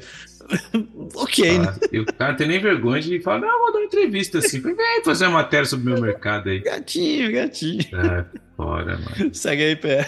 Então, dia, dia 8 do 11 aí, ó, testemunha descreve um suposto assédio por mulher que o ex-prefeito de Surrey afirma que ela passou com o carro no pé dele. E aí o bicho vai pegar. Uma testemunha no julgamento do ex-prefeito de Surrey, Doug McCullum, testemunhou que a mulher que ele acusou de passar no pé dele tinha já um histórico de assédio. McCullum é acusado de informar falsamente à polícia que Deborah Johnstone passou por cima do seu pé no estacionamento do supermercado no ano passado, após o que foi descrito ao tribunal como uma conversa acalorada. Então todo mundo chamaram para todo lugar, menos para a igreja, né? Sobre a transição da cidade para uma força policial municipal. Embora McCullen não tenha se posicionado em sua defesa, um ex-vereador de Surrey o fez. Laurie Guerra testemunhou que John Stone, que está com o grupo Mantenha a RCMP em Surrey, assediou ela, a McCullen, xingando-a em público e até apareceu na casa do, de Laurie Guerra. Ele lembrou quando John Stone, junto com outros do grupo, participou de uma reunião do conselho em particular. Ele disse que estavam gritando e vestindo é, e, e se investindo. Guerra atestou que ele estava, ela estava assustada e preocupada que pudesse haver algum motim ali, porque os caras estavam passando os limites. O cirurgião ortopédico Dr. Kevin Wing também foi chamado pela defesa para depor. Ele revisou os registros médicos de McCullen e disse que um médico do pronto-socorro havia diagnosticado uma contusão no pé de McCullen, embora ele não tivesse notado sinais visíveis de inchaço. Vai ver, o cara passou com uma bicicleta, Caraca. né? Outro médico, no entanto, notou um inchaço moderado no pé de McCullen. O Wing não examinou o pé de McCullen pessoalmente. No interrogatório, o Wing foi perguntado se ele tinha visto fotos dos pés de McCullen logo após o acidente. O médico falou que não. Enquanto isso, nas alegações finais, a defesa disse que as inconsistências no que McCullen disse que a polícia podem ser explicadas. Ele abre, abre aspas. Não pode haver dúvidas de que a declaração de McCullen contém confusão e equívoco, que não é, em nossa opinião, em um poucos, nem um pouco surpreendente, disse o advogado Richard Peck. Continuando, o advento de um evento súbito, alarmante e perturbador pode distorcer a percepção e desativar a memória, disse o juiz. Nossa, tipo, o cara passou uhum. per, até a memória. A defesa também caracterizou McCallum como vítima de uma forma de fanatismo tóxico, decorrente de uma cultura de mesquinharia depois que ele foi alvo de, é, de que quem discordava de sua visão, de suas visões políticas, sendo um deles John Stone. A defesa também argumentou que McConnell fez tudo o que pôde para ajudar a polícia a continuar sua investigação. É assim que se age. Alguém que está fabricando isso. Peck perguntou: se estamos inventando tudo isso, é muito bem roteirizado. O advogado da coroa apresenta as alegações no final da quarta-feira. Então, assim, um acusa o outro, um chegou o outro, a temperatura esquentou e um testemunha falou que nego passou com, com por cima do pé do outro com o carro. Tudo isso tem que ser atribuído, mas é o nosso ambiente tóxico que continua aí. E vamos que vamos, que aqui é o Canadá e tem louco aqui também. Caraca, velho. Então, ok. Passar pelo pé dos outros. Tá podendo. Tá bom. Tá né? valendo. Tá Eu vou aproveitar essa onda e continuar com mais uma, porque o, o bicho continua pegando, né? E dessa vez, notícia do dia 9, tem, um, tem uma acusação de que os policiais estão se tornando muito políticos. Olha, ó, segue para onde vai. Né? Um novo relatório sobre a rede de segurança social de Vancouver, encomendado pelo Departamento de Polícia da cidade, está reacendendo as preocupações sobre se a força está se tornando inadequadamente política. O estudo que foi encomendado pelo Departamento de Polícia de Vancouver, sem a participação da cidade, teve um custo de 149 dólares em financiamento público. 149 é, mil dólares mil, Eu esqueci, só, só esqueci o mil. Uh, os conselheiros e os observadores sugeriram que esse é um outro problema da crescente pol é, politização da polícia de Vancouver, logo após o endosso sem procedente do Sindicato da Polícia de Vancouver ao prefeito Kent Sim nas eleições municipais de outubro. O presidente do sindicato, Ralph Kaisers, postou na rede social, nas suas mídias sociais sobre a reunião com um novo líder conservador federal, Pierre Poilievre, e outros deputados conservadores. Então foi só mais um exemplo da participação da, do que eles acusam ser uma, uma participação mais ativa da polícia em atividades políticas. De acordo com o um cientista político da Quest University, Stuart Prest, ele diz que o público deve estar muito preocupado com essa tendência de que a polícia se envolva na política. Ele diz que é apropriado que a polícia forneça insights e conselhos aos legisladores sobre os deveres do policiamento e a melhor forma de executá-los. Mas esse relatório vai muito além disso, comentando sobre como uma ampla faixa de serviços não relacionados é financiada. O chefe da polícia de Vancouver, uh, Adam Palmer, foi perguntado numa coletiva de imprensa por que esse tipo de análise seria um assunto para a polícia e respondeu que os oficiais da Vancouver PD têm uma imagem única na montanha russa da vida sobre o que acontece nessa cidade. E que o departamento tem motivos para se preocupar com a situação no down, down, Downtown East Side. O chefe Palmer continuou dizendo que a polícia não, eh, que a polícia não é, não são entidades políticas, não importa quem seja o governo. E quanto ao novo prefeito, que foi eleito com apoio do sindicato da polícia, ele disse que não achou o estudo útil e disse que os números não parecem bem apoiados. Alguns moradores têm sugerido que a polícia de Vancouver e da América do Norte como um todo tem se tornado cada vez mais ativa na política desde os movimentos do Black Lives Matter no verão de 2020. O chefe da polícia de Vancouver foi perguntado na quarta-feira se o relatório foi projetado para sugerir que mais financiamento deveria ir para a polícia e ele respondeu com a pergunta: nem mesmo é relevante. É, não se trata de conseguir mais dinheiro para a polícia, não é? pois Então. Fale você, eu, eu, eu, eu, eu não tenho, acho que eu não tenho capacidade para julgar nesse momento. Então, assim, o que acontece é que a gente está vendo com o advento do, do do populismo que está crescendo cada vez mais aqui na América do Norte, enfim, no mundo, e a gente tem muita influência dos do, do Estados Unidos, nossos vizinhos aqui do Sul, é que, na verdade, é, sindicatos, porque os sindicatos nos Estados Unidos, se você pegar é, os sindicatos, eles sempre se posicionaram politicamente. Eles são um lobby muito forte. A gente, se você quem acompanha a política nos Estados Unidos sabe que até jornais acabam se posicionando para um candidato ou para o outro. Isso é normal nos Estados Unidos. Só que isso aqui no Canadá é muito preocupante porque não faz parte do cenário e, e, e do contexto canadense. Quando você vê um sindicato de policiais apoiando certo político, é lógico que ninguém apoia ninguém simplesmente porque ele acha que o cabelo do Poliéver é um topete da hora. Simplesmente a grande pergunta é como esses caras vão influenciar uma vez que esse cara está no poder.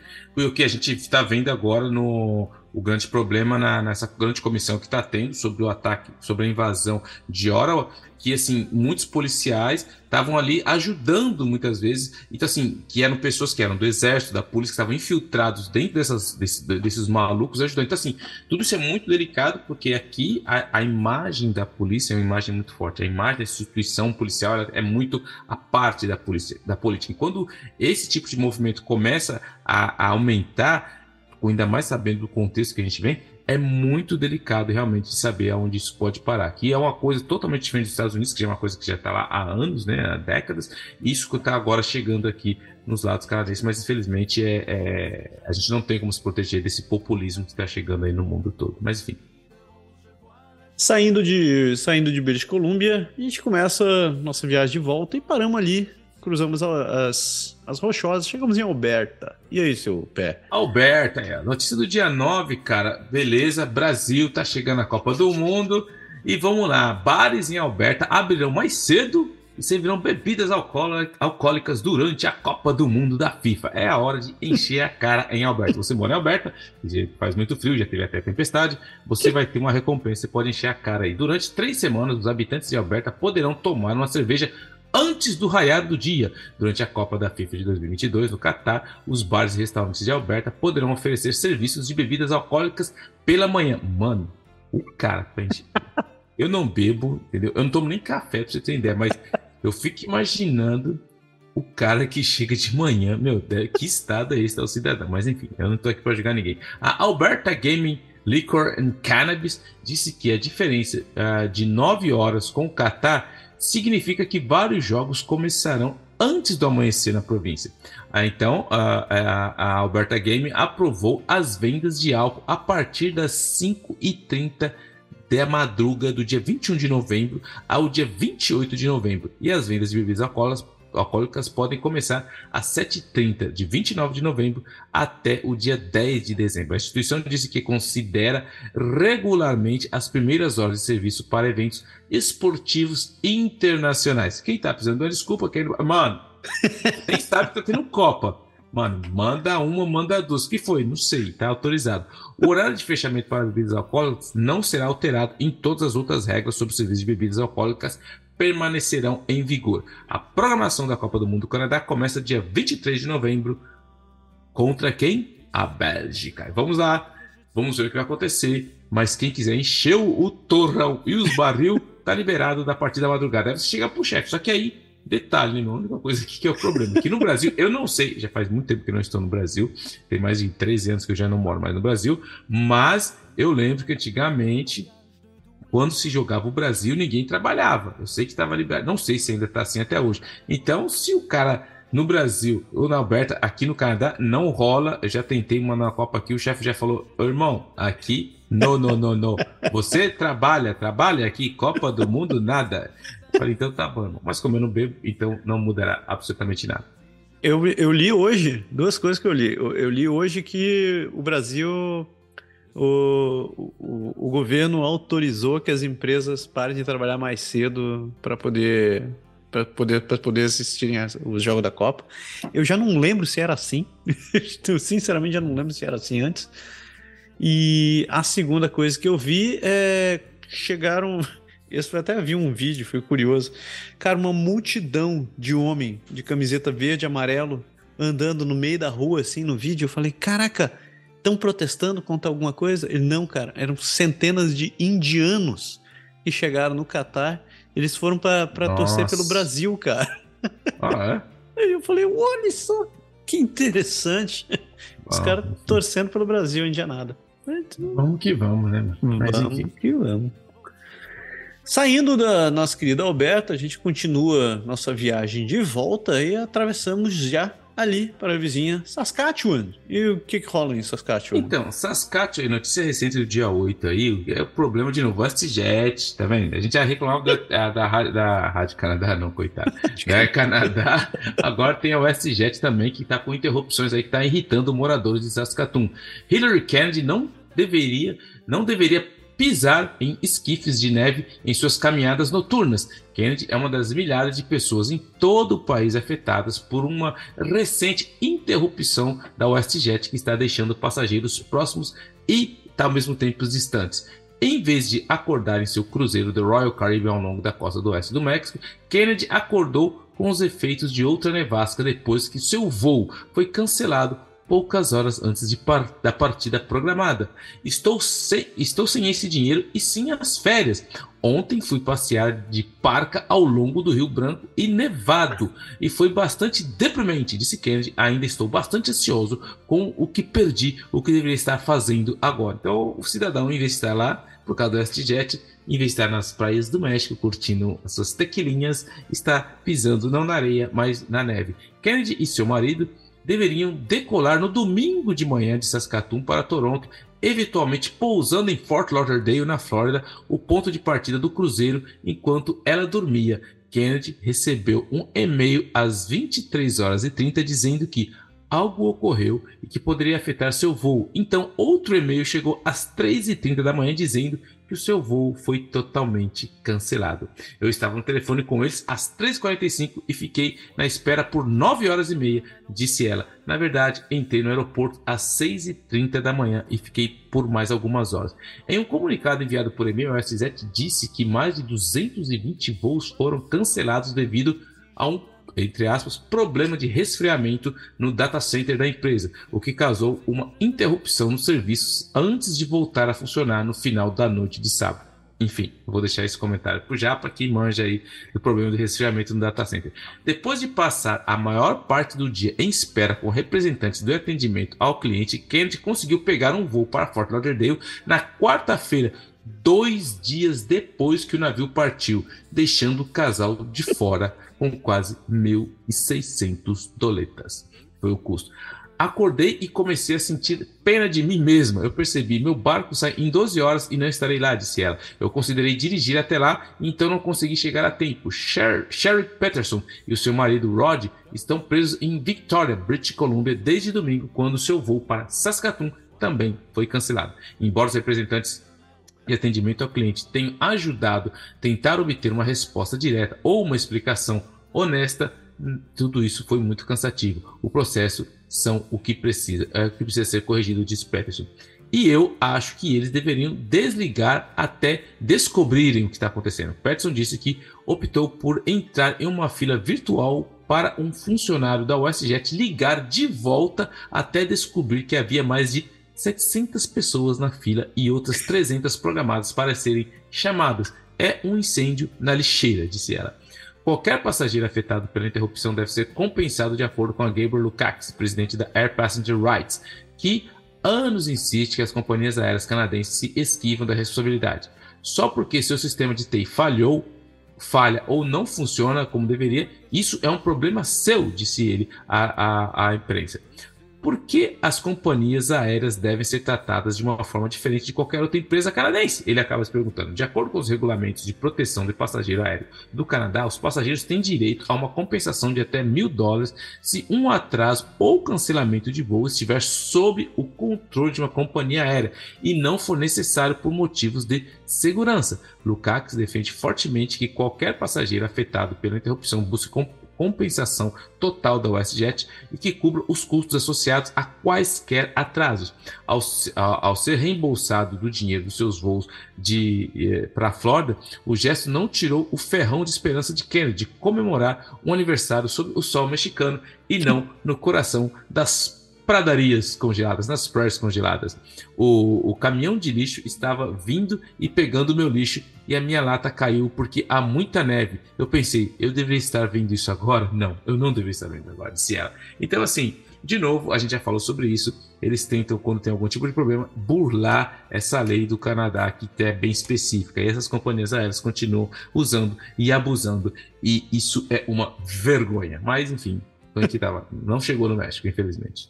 É, eles estão, até estão ouvindo que tanto a WestJet quanto a Air Canada que estavam querendo, estavam é, retrucando e estavam querendo contestar essa obrigatoriedade porque eles não acham que é justo ah, as não. companhias terem que pagar essa multa de mil dólares por quando, quando é, o problema é por causa de falta de pessoal. Ele diz, não, porque a gente não tem controle sobre, sobre quando quando o pessoal tem algum problema. Eles podem ficar uhum. doentes e tal. Uhum. E essa Eu sou o Batman. Eu não sei. Hoje esse é, é. O, esse é o Capitão América. É, esse é o Capitão América. É verdade. Mas eu achei, eu achei curioso eles querem jogar essa justificativa, tipo, no meio do nada, assim. Mas, ah, é. já, já, não basta o fato de que as empresas aéreas do Canadá seriam uma das menos responsabilizadas quando tem algum problema com, com o cliente, né? É. Agora eles estão querendo se defender ainda mais. Eu só espero que esse governo não deixe isso passar barato. É, é só o que me falta, passar a mão por cima de, de falta de preparo. É. Mas enfim. Saindo de Saskatchewan, a gente chega à nossa última parada nesse, nessa passagem pelas prairies, ali em Manitoba. E aí, seu pé? Manitoba, Manitoba, Manitoba. Grupo quer saber por que a política de recém-chegados de Winnipeg ainda não está em vigor quase três anos após sua a aprovação. Ora, pois. Um defensor dos imigrantes quer saber por que um plano para fazer de Winnipeg uma cidade verdadeiramente inclusiva está ainda comendo poeira. Em 2020, a cidade de Winnipeg, a gente vai falar comendo neve, né? Porque aqui fica mais apropriado. Mas enfim, em 2020, a cidade de Winnipeg adotou a política de boas-vindas e inclusão de recém-chegados. Ruben Garang, diretora executiva da parceria com a Imigração Winnipeg, disse que a política foi co-criada por sua organização e pela cidade. A intenção era de garantir que havia uma política para orientar os recém-chegados em Winnipeg para os recursos disponíveis, mas avance para hoje. A Garland diz que a política ainda não foi totalmente financiada ou implementada pela cidade. Abre aspas, a cidade está se esforçando para implementar a política e agradecemos isso. Vimos os compromissos deles, disse Gallagher e a apresentadora do, do jornal mas ela disse que mais recursos e comprometimentos são necessários da cidade para que a política seja realmente implementada. A cada ano, milhares de recém-chegados tornaram Winnipeg sua casa. A Gallagher disse que ele que enfrenta desafios sociais e econômicos quando eles tentam se integrar. Os workshops de engajamento foram realizados depois que a política foi endossada pela cidade em 2019. Algumas preocupações principais para os recém-chegados identificados durante as sessões incluíram acesso é, é, inclusive às oportunidades recreativas, trânsito de empregos e serviços da cidade. Temos pessoas que têm necessidade e queremos que elas possam acessar esses serviços, disse Garang. Ela continua. Queremos que eles morem em uma cidade sem discriminação. duas posições seriam criadas sobre a política, uma para supervisionar a implementação da política e outra para melhorar a relação entre recém-chegados e outras comunidades, especialmente os indígenas, disse Gallagher. Gallagher também se reuniu com o novo prefeito do Winnipeg, que é o Scott Gillingham, que concordou publicamente em implementar a política em um fórum de candidatos antes da sua eleição. Achamos que ele agirá sobre isso do jeito que ele prometeu. E fica uma atualização que vai chegar entre 2023, disse o porta-voz, porque um porta-voz da cidade disse que os serviços públicos de Winnipeg está trabalhando na segunda fase de implementação da política que foi aprovada pelo Conselho no dia 27 de fevereiro. Ele deverá, é, ele dará uma atualização do status para o Comitê de Direitos Humanos do Conselho às atividades prioritárias para a terceira fase no primeiro trimestre de 2023, disse o oficial de comunicação Adam Campbell em um e-mail na segunda-feira. E aqui que eu acho muito interessante, quando você tem um problema de política, aí o que os caras fizeram? Não, vamos resolver, achar, vamos criar uma política para criar, para resolver a política que não está funcionando na outra política. Então, ou seja, os caras estão colocando mais, digamos, cereja no bolo, para não falar outra coisa, né? Mas o grande problema, assim, que assim, é, é essas políticas, é, quando eu emigrei para cá e você também, Marcelo, apesar que você veio aqui na época que ainda tudo aqui era, era, era só o terreno, é. era mata, eu achei muito interessante o programa de, de de, de apoio aos imigrantes recém-chegados. Eu lembro uhum. que eu cheguei, nossa, a gente tinha as nossas reuniões marcadas, chegava lá, o cara explicou tudo como funciona, todos os sistemas, a, a educação, a saúde, é, onde você tirar os documentos, assim, foi assim muito útil para quem estava chegando. Ele nos deu todos os caminhos da pedra, tudo que a gente tinha direito, tudo que todos as assim, foi muito legal assim, a integração eu achei que foi muito bem feita, a, o encaminhamento para a francização, a francização eu achei assim fenomenal, achei essencial. Não gostei do público, isso é um outro, isso é um outro parênteses, porque eu achei que tinha uma galera muito. Mas os professores, o, meu, era fenomenal, simplesmente essencial. Então, assim, quando você chega num lugar que você realmente não conhece como funcionam as coisas, é muito importante ter esse tipo de, de acolhimento. Esse, esse, esse, é uma, essas pessoas que chegam e vão fazer todo esse, esse caminho entre a chegada do novo imigrante e a adaptação na terra de acolhimento. Assim, achei muito interessante. Aqui no Quebec funciona muito bem, infelizmente, na, em Winnipeg, Manitoba, as coisas não estão muito. Mas disse o porta-voz que vai melhorar. Pois é. Eu até, tá, tá lendo, uma, lendo uma notícia, nem entrou no, no, no, programa dessa semana, mas é, era uma crítica em relação ao que a gente falou na semana passada, desse programa do governo de trazer meio milhão de imigrantes, né? Que eles estavam dizendo que é, o, tavam, a reportagem, na verdade, apontava falhas sobre, sobre a maneira como, como eles estão querendo fazer isso. Porque ainda que você consiga trazer mais imigrantes para cá, que você consiga acelerar o processo de recrutamento e seleção, a chegada aqui é como você falou, não tem, não tem uma estrutura de, de acolhimento e de, de é, é como é que chama? Ingestão desse pessoal? De, é, é integração. Integração, isso.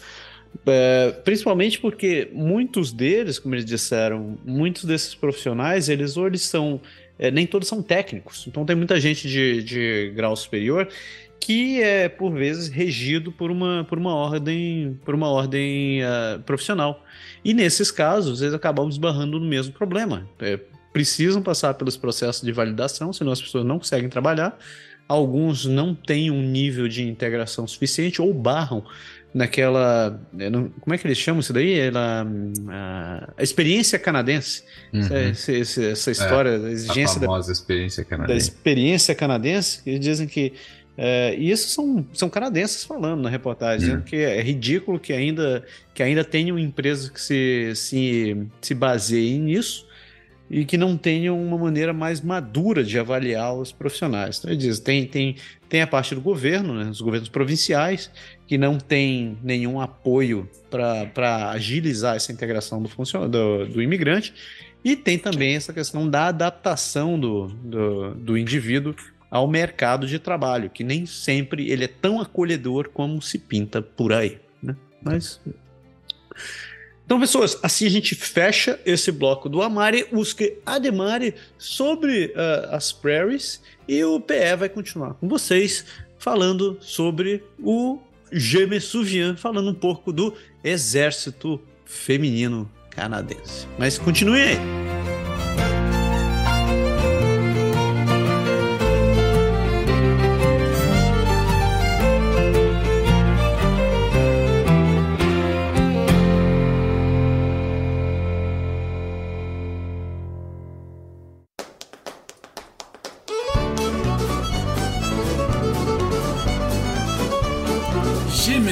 Então, a gente sabe que, de novo, hoje, o dia que a gente está gravando isso, no dia 11 de novembro, um dia muito importante, que é o dia do souvenir, é o dia de se relembrar. E hoje eu quero falar, como a gente tem falado muito, a gente já falou um pouco o, no último programa o que é o dia do, da lembrança, o que é o Remembrance Day. Eu quero falar hoje da importância do corpo do exército feminino no Canadá. Isso mesmo, eu quero dar falar um pouco de como a contribuição das mulheres no exército feminino. A gente sabe que as canadenses, a gente sempre brinca que as canadenses aqui são braba pra caramba, então hoje eu quero falar um pouco sobre isso. E o corpo do exército feminino do Canadá. Durante a Segunda Guerra Mundial, as mulheres canadenses pela primeira vez foram mobilizadas para o serviço nas Forças Armadas canadenses. Das cerca de 50 mil mulheres que se alistaram, mais da metade serviu no exército canadense. A maioria recebeu trabalhos que envolviam é, é, trabalho feminino tradicional, como cozinhar, lavanderia, é, tarefas de escritório, mas as mulheres também foram pioneiras nos campos mecanizados de técnicos e técnico, o Corpo do Exército Feminino do Canadá, conhecido como CWAC. Realizou serviços essenciais tanto em casa quanto no exterior, que ajudaram a trazer a vitória aos aliados. Muito importante isso. E como foi a formação disso? Durante, uh, diante da, da, escassez da mão de obra, de serviços e produção de guerra, o governo canadense anunciou no dia 13 de agosto de 1941 a formação do novo Corpo do Exército Feminino Canadense. As mulheres seriam recrutadas para realizar muitos dos trabalhos de apoio e de escritório que os soldados desempenhavam, com o objetivo de liberar os homens para o combate. A, a matrona em chefe Elizabeth Smiley, da Royal Canadian Army Medical Corps, foi destacada para organizar o CWAC e viajou pelo país para selecionar candidatas a oficiais. John Conrad foi nomeada oficial do Estado-Maior Geral para treinamento e Margaret Eaton como diretora-geral. Alice Sorby foi, ficou sob o comando da CWAC no exterior e tornou-se a vice-diretora-geral. Então, esse era o time que estava pronto para recrutar as mulheres. E em 13 de março de 1942, o corpo feminino tornou-se totalmente integrado ao exército canadense. 40% das mulheres que se alistaram disseram, que, disseram que o patriotismo era a sua motivação. Cerca de um terço disse que se juntou em busca de novas oportunidades e também de aventuras. Outros fatores incluíam estar perto de entes queridos, já que estavam servindo, o prestígio de servir uniformizado e liberar homens para as funções de combate. Um lema proeminente do CWAC era: Nós servimos para que os homens lutem. Aceitar mulheres como membros da Força Armada era muitas vezes difícil em uma nação onde as mulheres tradicionalmente ficavam em casa para cuidar da família. Por essa razão, a política do exército era designar as mulheres para o que eram considerados como empregos vamos colocar entre parênteses, femininos adequados, fomentando gradualmente o reconhecimento público que as mulheres poderiam contribuir com sucesso para forças de guerra.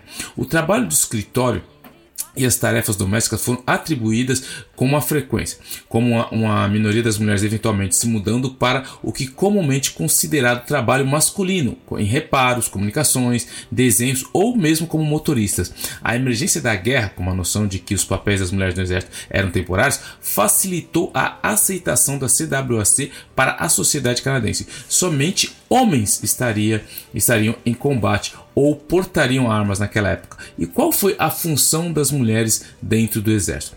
À medida que as mulheres se alistavam e, e provavam uma competência, a aprovação do público crescia. Os oficiais da CWAC permaneceram subordinados a homens da mesma patente e, na maioria dos casos, comandavam apenas mulheres.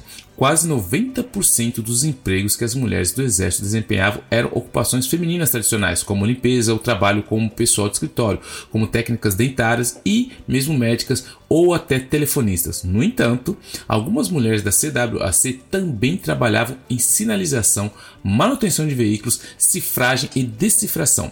Eventualmente, as escalas salariais para os trabalhos equivalentes ao realizado pelos homens aumentaram de 67% para 80% e tornaram-se iguais nas profissões especializadas. O, o uniforme profissional da CWAC é, é, é, um terno caque com seu boné, camisa militar, gravata, meia calça e sapatos, inspirou o orgulho e encorajou as mulheres a entrar em campanhas mais inovadoras, como fotógrafa, flautista ou mesmo música das bandas de músicas ou apresentadora do Canadian Army Show. Uh, Molly Bobak tornou-se a primeira artista de guerra oficial feminina, preparando centenas de esboços e pinturas de cenas de guerras e funcionários da CWC estavam trabalhando com ela. Uma postagem, eh, uma postagem no exterior era o papel mais desejado. 3 mil mulheres que faziam parte do CWAC serviram na Grã-Bretanha, no noroeste da Europa, Itália, Extremo Oriente e até na Alemanha. A nomeação para o trabalho no exterior era altamente competitiva, validando a proficiência qualificada e a contribuição de uma mulher para o esforço de guerra. E quais foram, assim, muito importante também salientar, quais foram as conquistas que as mulheres tiveram nessa guerra para finalizar. A Canadian, Wom a Canadian Women's Army Corps Corps, ou seja, CWAM, serviu na Segunda Guerra Mundial ao lado da Royal Canadian Air Force, era uma divisão feminina, e, a, e, a, e também tinha a Women's Royal Canadian Naval Service, dos serviços de enfermagem associados a três forças. Seu serviço foi acompanhado por é, por temores da sociedade sobre a erosão da moralidade e da feminilidade tradicionais. A gente está aqui colocando no contexto, na Segunda Guerra Mundial, entre 39 e 45, a gente sabe que existia todo um contexto em relação ao papel das mulheres na sociedade naquela época. Então vocês imaginem como que foi revolucionário isso naquela época. No entanto, a dedicação e a determinação dos membros da CWAC superaram essas dúvidas e lhes rendeu o reconhecimento de que o seu trabalho traria os soldados combatentes de volta para casa mais cedo. A maioria supunha que quando a guerra terminasse, as mulheres retornariam à normalidade de seus lares e da vida familiar. Hum, vai vendo. No exército, as mulheres demonstraram sua capacidade de treinamento, responsabilidade e liderança. Juntar-se ao corpo de mulheres deu-lhes oportunidades que a maioria nunca poderia ver na vida civil, com 55 categorias comerciais abertas a elas até o final da guerra. As mulheres sentiram que nunca haviam realizado um trabalho tão valioso. Membros do corpo de mulheres também foram pioneiros para soldados do sexo feminino nas Forças Armadas do Canadá, no Canadá de hoje, onde agora há um total a total igualdade nas funções de liderança e combate. Então, assim, fica aí é, o papel das mulheres foi muito importante durante a Segunda Guerra Mundial. É, a gente viu a evolução de tudo isso e quem conhece, quem está aqui no Canadá, sabe que as mulheres têm um papel muito importante na sociedade e, inclusive, nas Forças Armadas. Então, fica aqui a grande colaboração da Canadian Women's Army Corps, que serviu na Segunda Guerra Mundial, tanto no Canadá como no exterior, para ajudar as forças aliadas contra o terrível eixo do mal. Valeu, espero que vocês tenham gostado.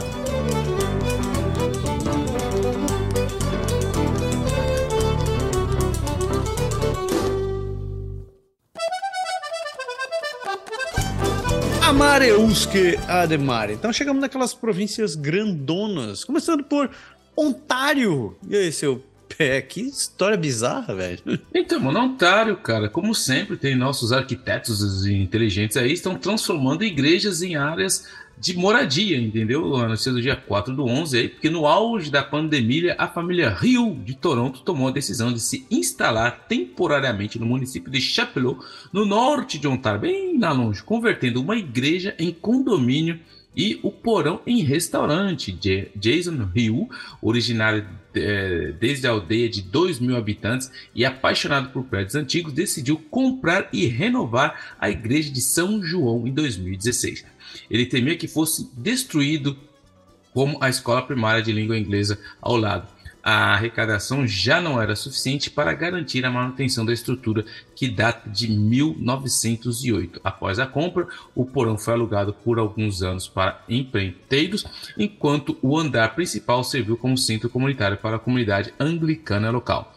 Então, no início da pandemia, o teletrabalho e o ensino à distância deram à família a oportunidade de fugir da cidade grande vai abrir, faço projetos de armazenamento de energia e depois, durante a pandemia, as formas de trabalhar mudaram, por isso trabalhar remotamente online. Meu escritório é em Toronto, mas fico em Chapelot. Primeira vez que conseguiu fazer isso, lança Jason Hughes. Vocês veem aí a, a notícia, é muito legal, ele transformou uma igreja em restaurante. É interessante, mas é bizarro de ver uma igreja transformada em casa. Mas fica aí uma boa dica, principalmente para a falta de de moradias, enquanto as igrejas estão fechando, por que destruir esses patrimônios e não transformá-los em moradia? Gostei dessa ideia aí. Cara, eu já vi vários anúncios de igrejas para à venda. Tinha uma perto do, do parque, como é o nome do parque? Tem aquele parque. É, é, é um parque de água que tem aqui perto, sempre esqueci uhum. o nome. Cara, tinha uma igreja ali, você olhava, é, era muito, era muito bizarro, tinha as fotos para anunciar no site. E era uma igreja sem, sem, sem, sem os vitrais, sem, sem as mesas, sem o altar e tal. Mas você andando, andando pelo lugar, era uma igreja. Né? Não tinha como hum. isso, não tinha como mudar isso daí. E não era baratinho, não. Acho que era. Na época, deve ter. Antes da pandemia, eu quero uns 600 pila, eu acho. Era uma, uma igrejinha, mas deve ser interessante, né? Porque é feito de madeira, de madeira verdadeira, né?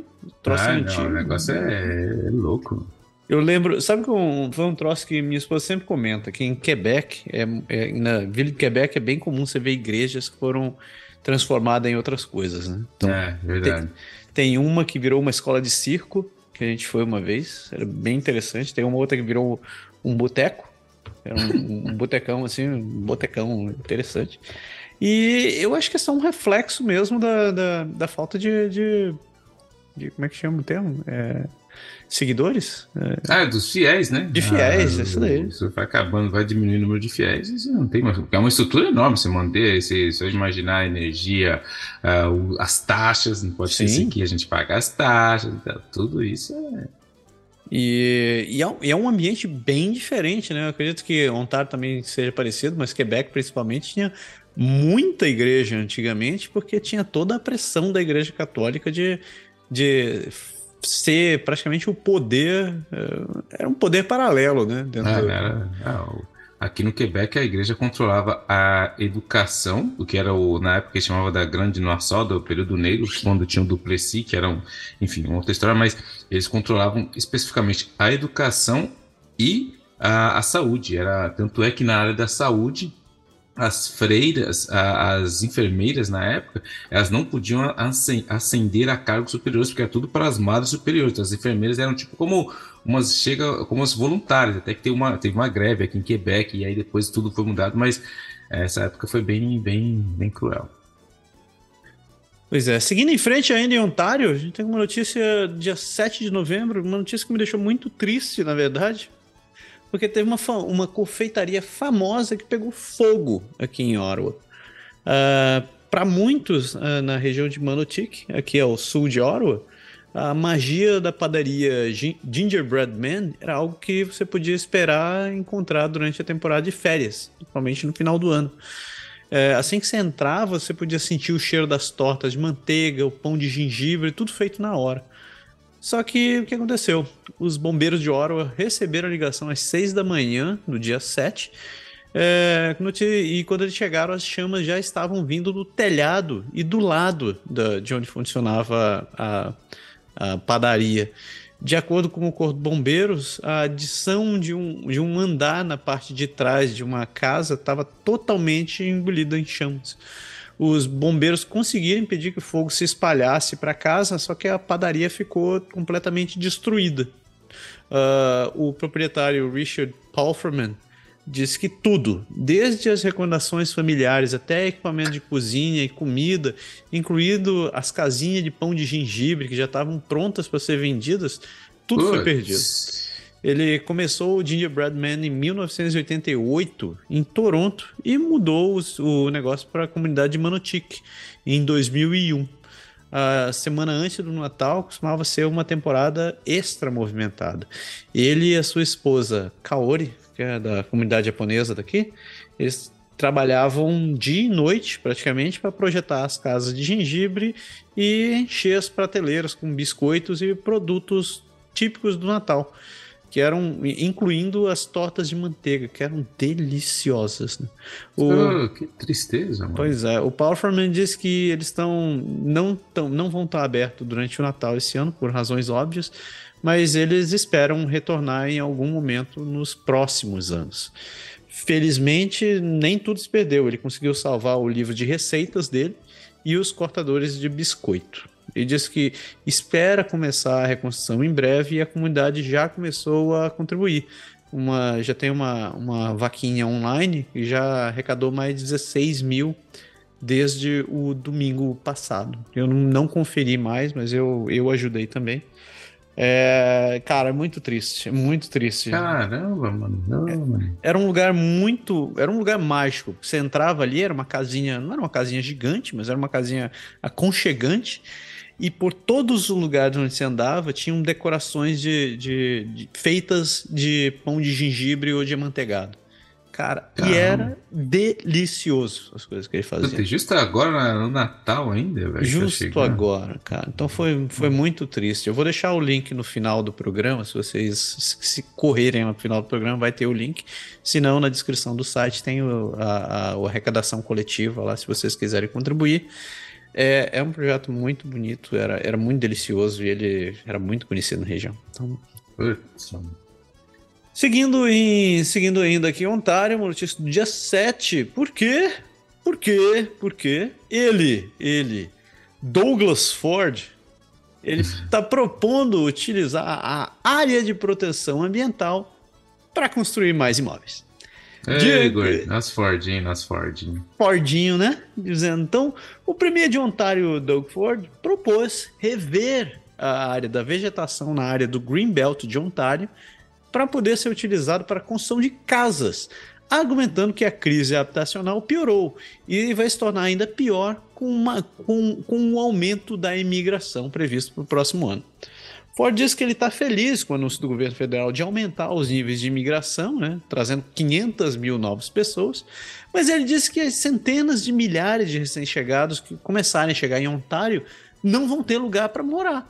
Né? Ele abre aspas para ele, disse: Estou aqui o tempo todo dizendo que precisamos de mais pessoas. Precisamos de 385 mil pessoas para preencher empregos.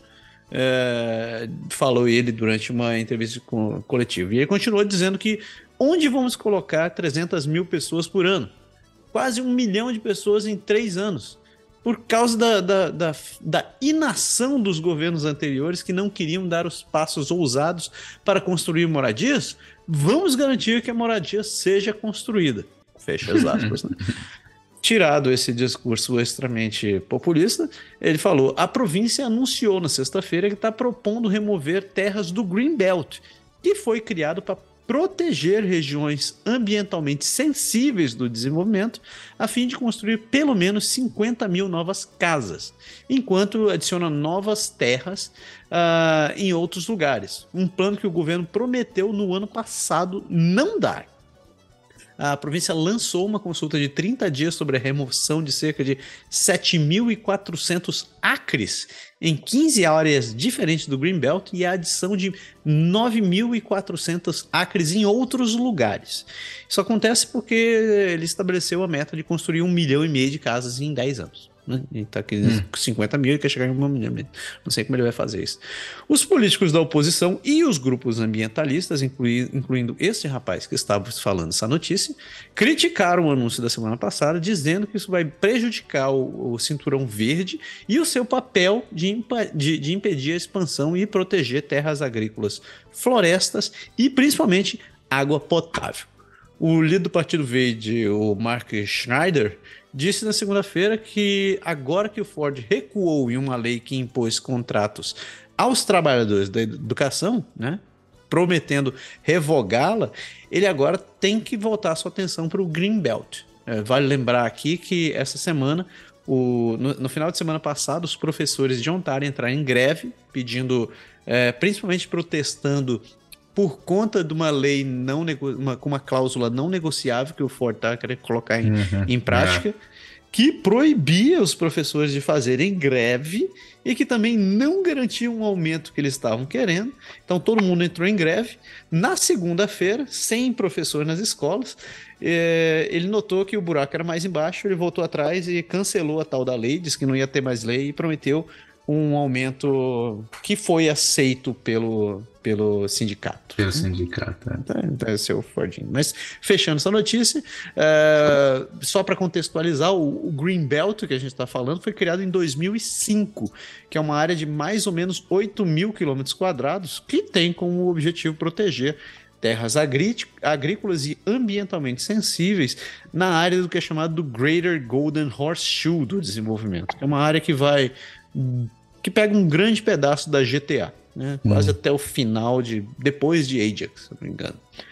Seu, seu Ford fazendo Ford, esse, esse, esse tá pedindo, né? Deve estar tá com problema para dormir essas semanas. Cara. Então, e esse daí é engraçado que, de novo, né? Durante a campanha, a gente falou aqui, a campanha de Ontário, foi interessante que ele foi super discreto, ele quase não apareceu, ele quase não falou. Os caras esconderam o cara, pra você ver como que é, como funciona quando é campanha. O cara não falou, não apareceu, ficou lá, fez campanha do subsolo dele. Aí agora que o cara já tá no poder, aí você começa a ver a realidade da, da do cara, porque é um, um é, tudo tudo paradoxo que os povos estão enfrentando é aquela coisa entre a ecologia e a economia como vai funcionar. Você tem que pôr gente, mas a detrimento do quê? Pois Aqui é. no Quebec a gente começou a ver muito. Tem uma, uma, uma, lei que é a lei de zonagem, que chama de zona. Uhum. Então tem áreas que elas são protegidas que não podem ser transformadas em, em investimento imobiliário para proteger. Então tem uma lei muito grande, porque senão esses caras que, que querem. Tem uma parte que quer sair construindo mesmo. Os caras sabem que a área da construção aqui é muito forte. Se não tiver uma lei que protege áreas verdes ainda, aí o negócio vai, vai pro vinagre mesmo. É. Aqui em Oro, ele tem, a gente tem um tal do Green Belt aqui, que por sinal é aqui bem perto de onde eu moro, que foi criado acho que na década de 70 ainda com, com um uhum. objetivo semelhante. Só que o problema de Orwa é que o planejamento urbano daqui não foi exatamente um primor. Então, é, vira e mexe tem discussões da, da, dentro do, de vários lugares aí, não só no ambiente político, mas dentro da sociedade em geral, contestando a, utiliza, a, a, a efetividade desse uhum. Green Belt. Eles estão dizendo, ah, porque tem que, tem que ser destruído um pedaço, porque tem que é. ser priorizada a construção de casas e tal. É. Todas as desculpas são boas nessa. Todo mundo tem estatística para provar tudo, essa, dos tudo. dois lados. Como eu digo, né? No papel, todo número faz é. milagre, cara. Exatamente. Uh, seguindo em frente, notícias preocupantes, né? Você, se, você que é pai, você que é mãe, você que tem um pimpolho dentro de casa, ou você que está simplesmente vivo. É... Notícia do dia 7 de novembro, porque a falta de medicamentos aumenta a preocupação com a saúde em Ontário. Médicos e farmacêuticos no Canadá estão tendo problemas para encontrar um antibiótico importante para o tratamento de infecções bacterianas em crianças, e alguns estão insistindo que um aumento de doenças respiratórias está contribuindo para a escassez. De acordo com a Health Canada, quatro empresas, a Sunny's Health Incorporation, a Apotex Incorporation, a, Gla GlaxoSmithKline, também conhecido como GSK, e a Teva Canada Limited, estão relatando escassez de vários produtos que contêm amoxilina. A agência federal diz que, eh, que outros oito fabricantes não estão relatando escassez no momento. Nos Estados Unidos, o pó de suspensão oral de amoxilina está atualmente em falta, de acordo com o governo, as autoridades locais. A Administração de Alimentos e Medicamentos dos Estados Unidos é, informou no site que os fabricantes de amoxilina dizem que o aumento da demanda é a razão pela qual os suprimentos estão baixos. A escassez ocorre à medida que os hospitais de Ontário estão vendo um número muito maior de crianças com doenças respiratórias. A gente falou sobre isso nos últimos programas, falando do, do tal do vírus do RS, o RS, eu não vou conseguir falar, RSV. Que, não me peço para falar o nome do vírus, que eu não, não vou conseguir. Uh, alguns especialistas dizem que o aumento é provável que se deva ao sistema imunológico dos pacientes estar mal preparado para a exposição a patógenos após os amplos, amplos requisitos de isolamento e distanciamento físico à Covid-19. Né? A escassez pode diminuir até o final do ano, de acordo com os fabricantes. É, conversando com um representante da GSK, da GlaxoSmithKline, disse que eles estão experimentando um aumento na demanda em todo o país por um pelo medicamento Clavulin, que contém amoxilina em pó para suspensão oral nas formas de dosagem de 125mg, 200mg e 400mg. É, como a gente fala, só, só mais um dado a respeito dessas infecções com as crianças. Essa semana, Ontário relatou que todas as UTIs é, pediátricas da, da província estavam lotadas. Então, não tinha mais lugar para crianças em UTIs uh, ah, infantis, é, pediátricas. Uh, ainda falando sobre medicamentos, o Canadá também está tá experimentando uma escassez de analgésicos pediátricos, incluindo Tilenol e Advil para crianças. Um fenômeno que os especialistas têm ligado a problemas na cadeia de suprimento, além de compras de pânico, as pessoas comprando igual comprar papel higiênico no começo desse negócio, e o aumento de outras doenças. Países como os Estados Unidos e a Austrália têm um suprimento constante de medicamentos de venda livre para crianças contendo o acetaminofeno, que também é conhecido pela marca do Tilenol, e do ibuprofeno, que é muito popular no Advil. Só que as farmácias do Canadá estão lutando desde maio com a escassez de suprimentos.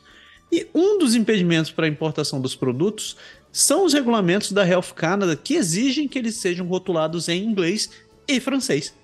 Os medicamentos importados também precisam atender aos padrões de saúde canadense que é que inclui exibir os ingredientes e avisos com destaques e incluir um número de identificação do medicamento que permite que os consumidores saibam que a Health Canada aprovou a formulação, a rotulagem e as instruções de uso. A Health Canada deve, talvez em breve, tomar uma decisão sobre a renúncia a alguns desses regulamentos para ajudar a resolver a escassez. Pelo menos foi o que informou o CEO da Ontario Pharmacist Association. A Health Canada disse no e-mail que recentemente renunciou às regras de rotulagem bilíngue e outros requisitos para tentar aumentar a oferta de medicamentos e permitir que sua importação dos Estados Unidos à Austrália seja distribuída primeira aos hospitais. O departamento também acrescentou que continua comprometido com a rotulagem bilíngue dos produtos. Aqui vale um, um, um, outro comentário, né? A gente, e vocês devem ter lembrar que a gente falou alguns, alguns programas atrás que em Saskatchewan eles já estavam eh, experimentando isso ainda no final de agosto, se eu não me engano, agosto ou começo de setembro. E que a solução que, que algumas, algumas farmácias tinham adotado eram elas mesmas começarem a produzir os medicamentos.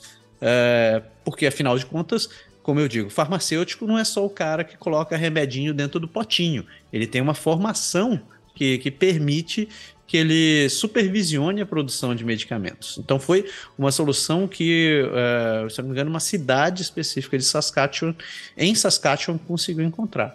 Uh, eu vejo que em Ontário já tem, já tem discussões de, de pessoas dizendo onde encontram medicamentos. As prateleiras tão vazias em, em, em, alguns lugares, você não encontra alguns desses medicamentos, principalmente os infantis, e me preocupa essa questão da, da, da ausência de rotulagem em, em, alguns idiomas.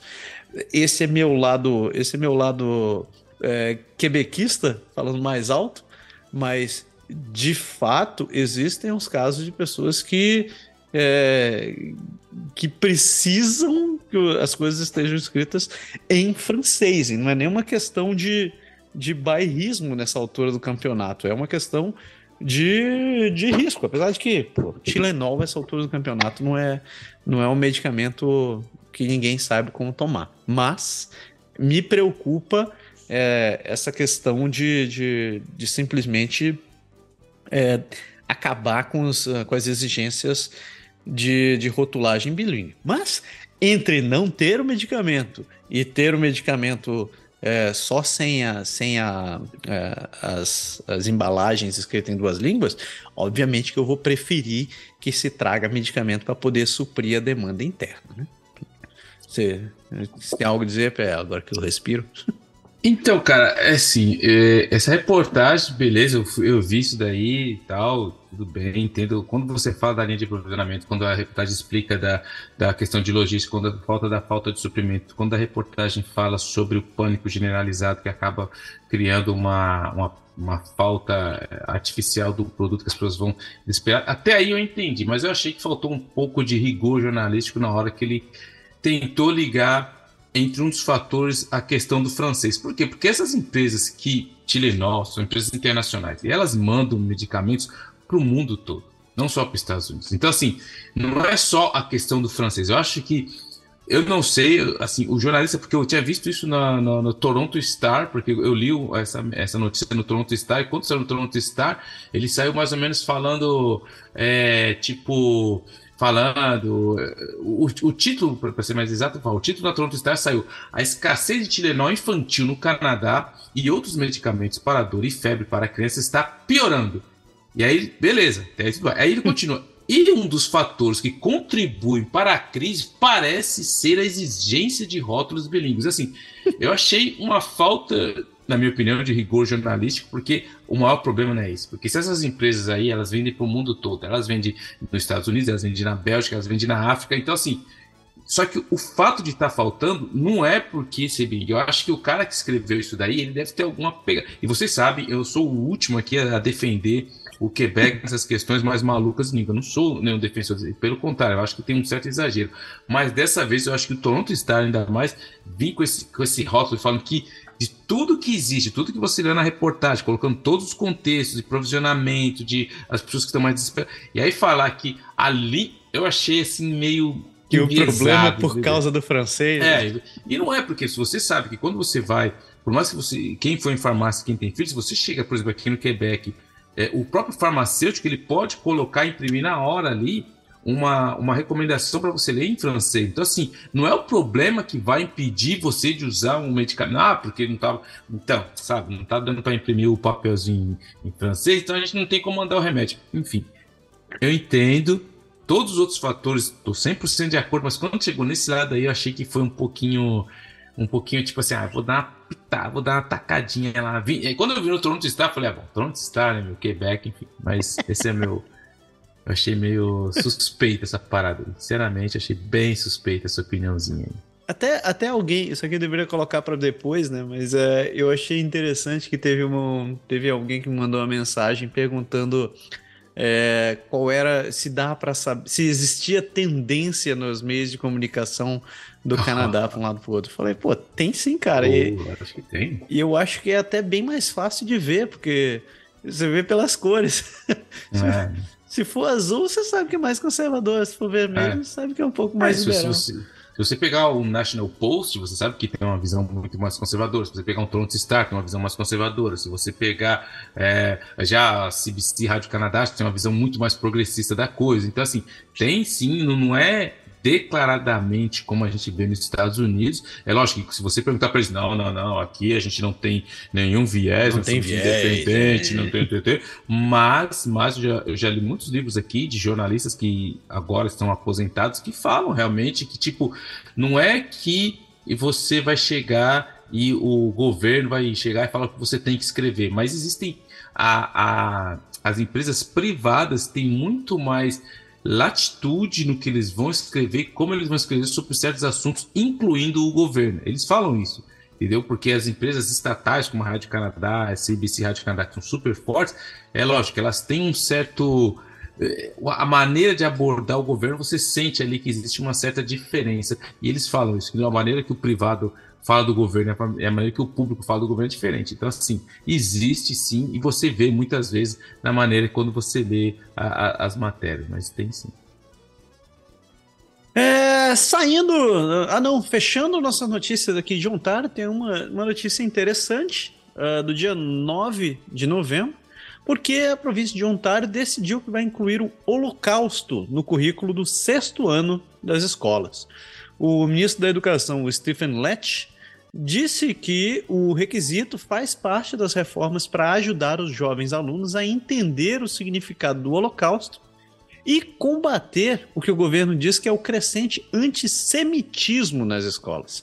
O Lett disse que o seu ministério também vai trabalhar com o Ontario College of Teachers para resolver a aprendizagem, prof... a aprendizagem profissional para os professores, para que eles possam apoiar ainda mais o esforço de educação sobre o Holocausto.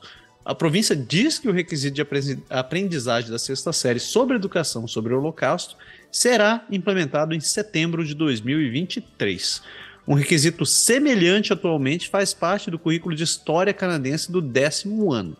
E uh, ainda de acordo com o, o, o ministro Lett, ele disse que eles estão tomando medidas para combater o antissemitismo e o ódio, porque aqueles que não conseguem aprender a história estão condenados a repeti-la.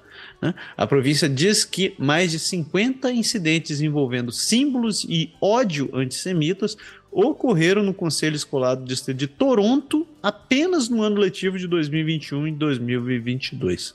Então, eu acho que é uma, é uma atitude. Eu acho que é uma atitude válida. Né? Acho que, de fato, a educação sempre é válida, sempre é um ponto, é, sempre um ponto válido. É, ainda mais ultimamente, quando a gente já tem visto, e não é de hoje, né, movimentos que negam a existência do Holocausto, que negam a participação e as intenções nazistas.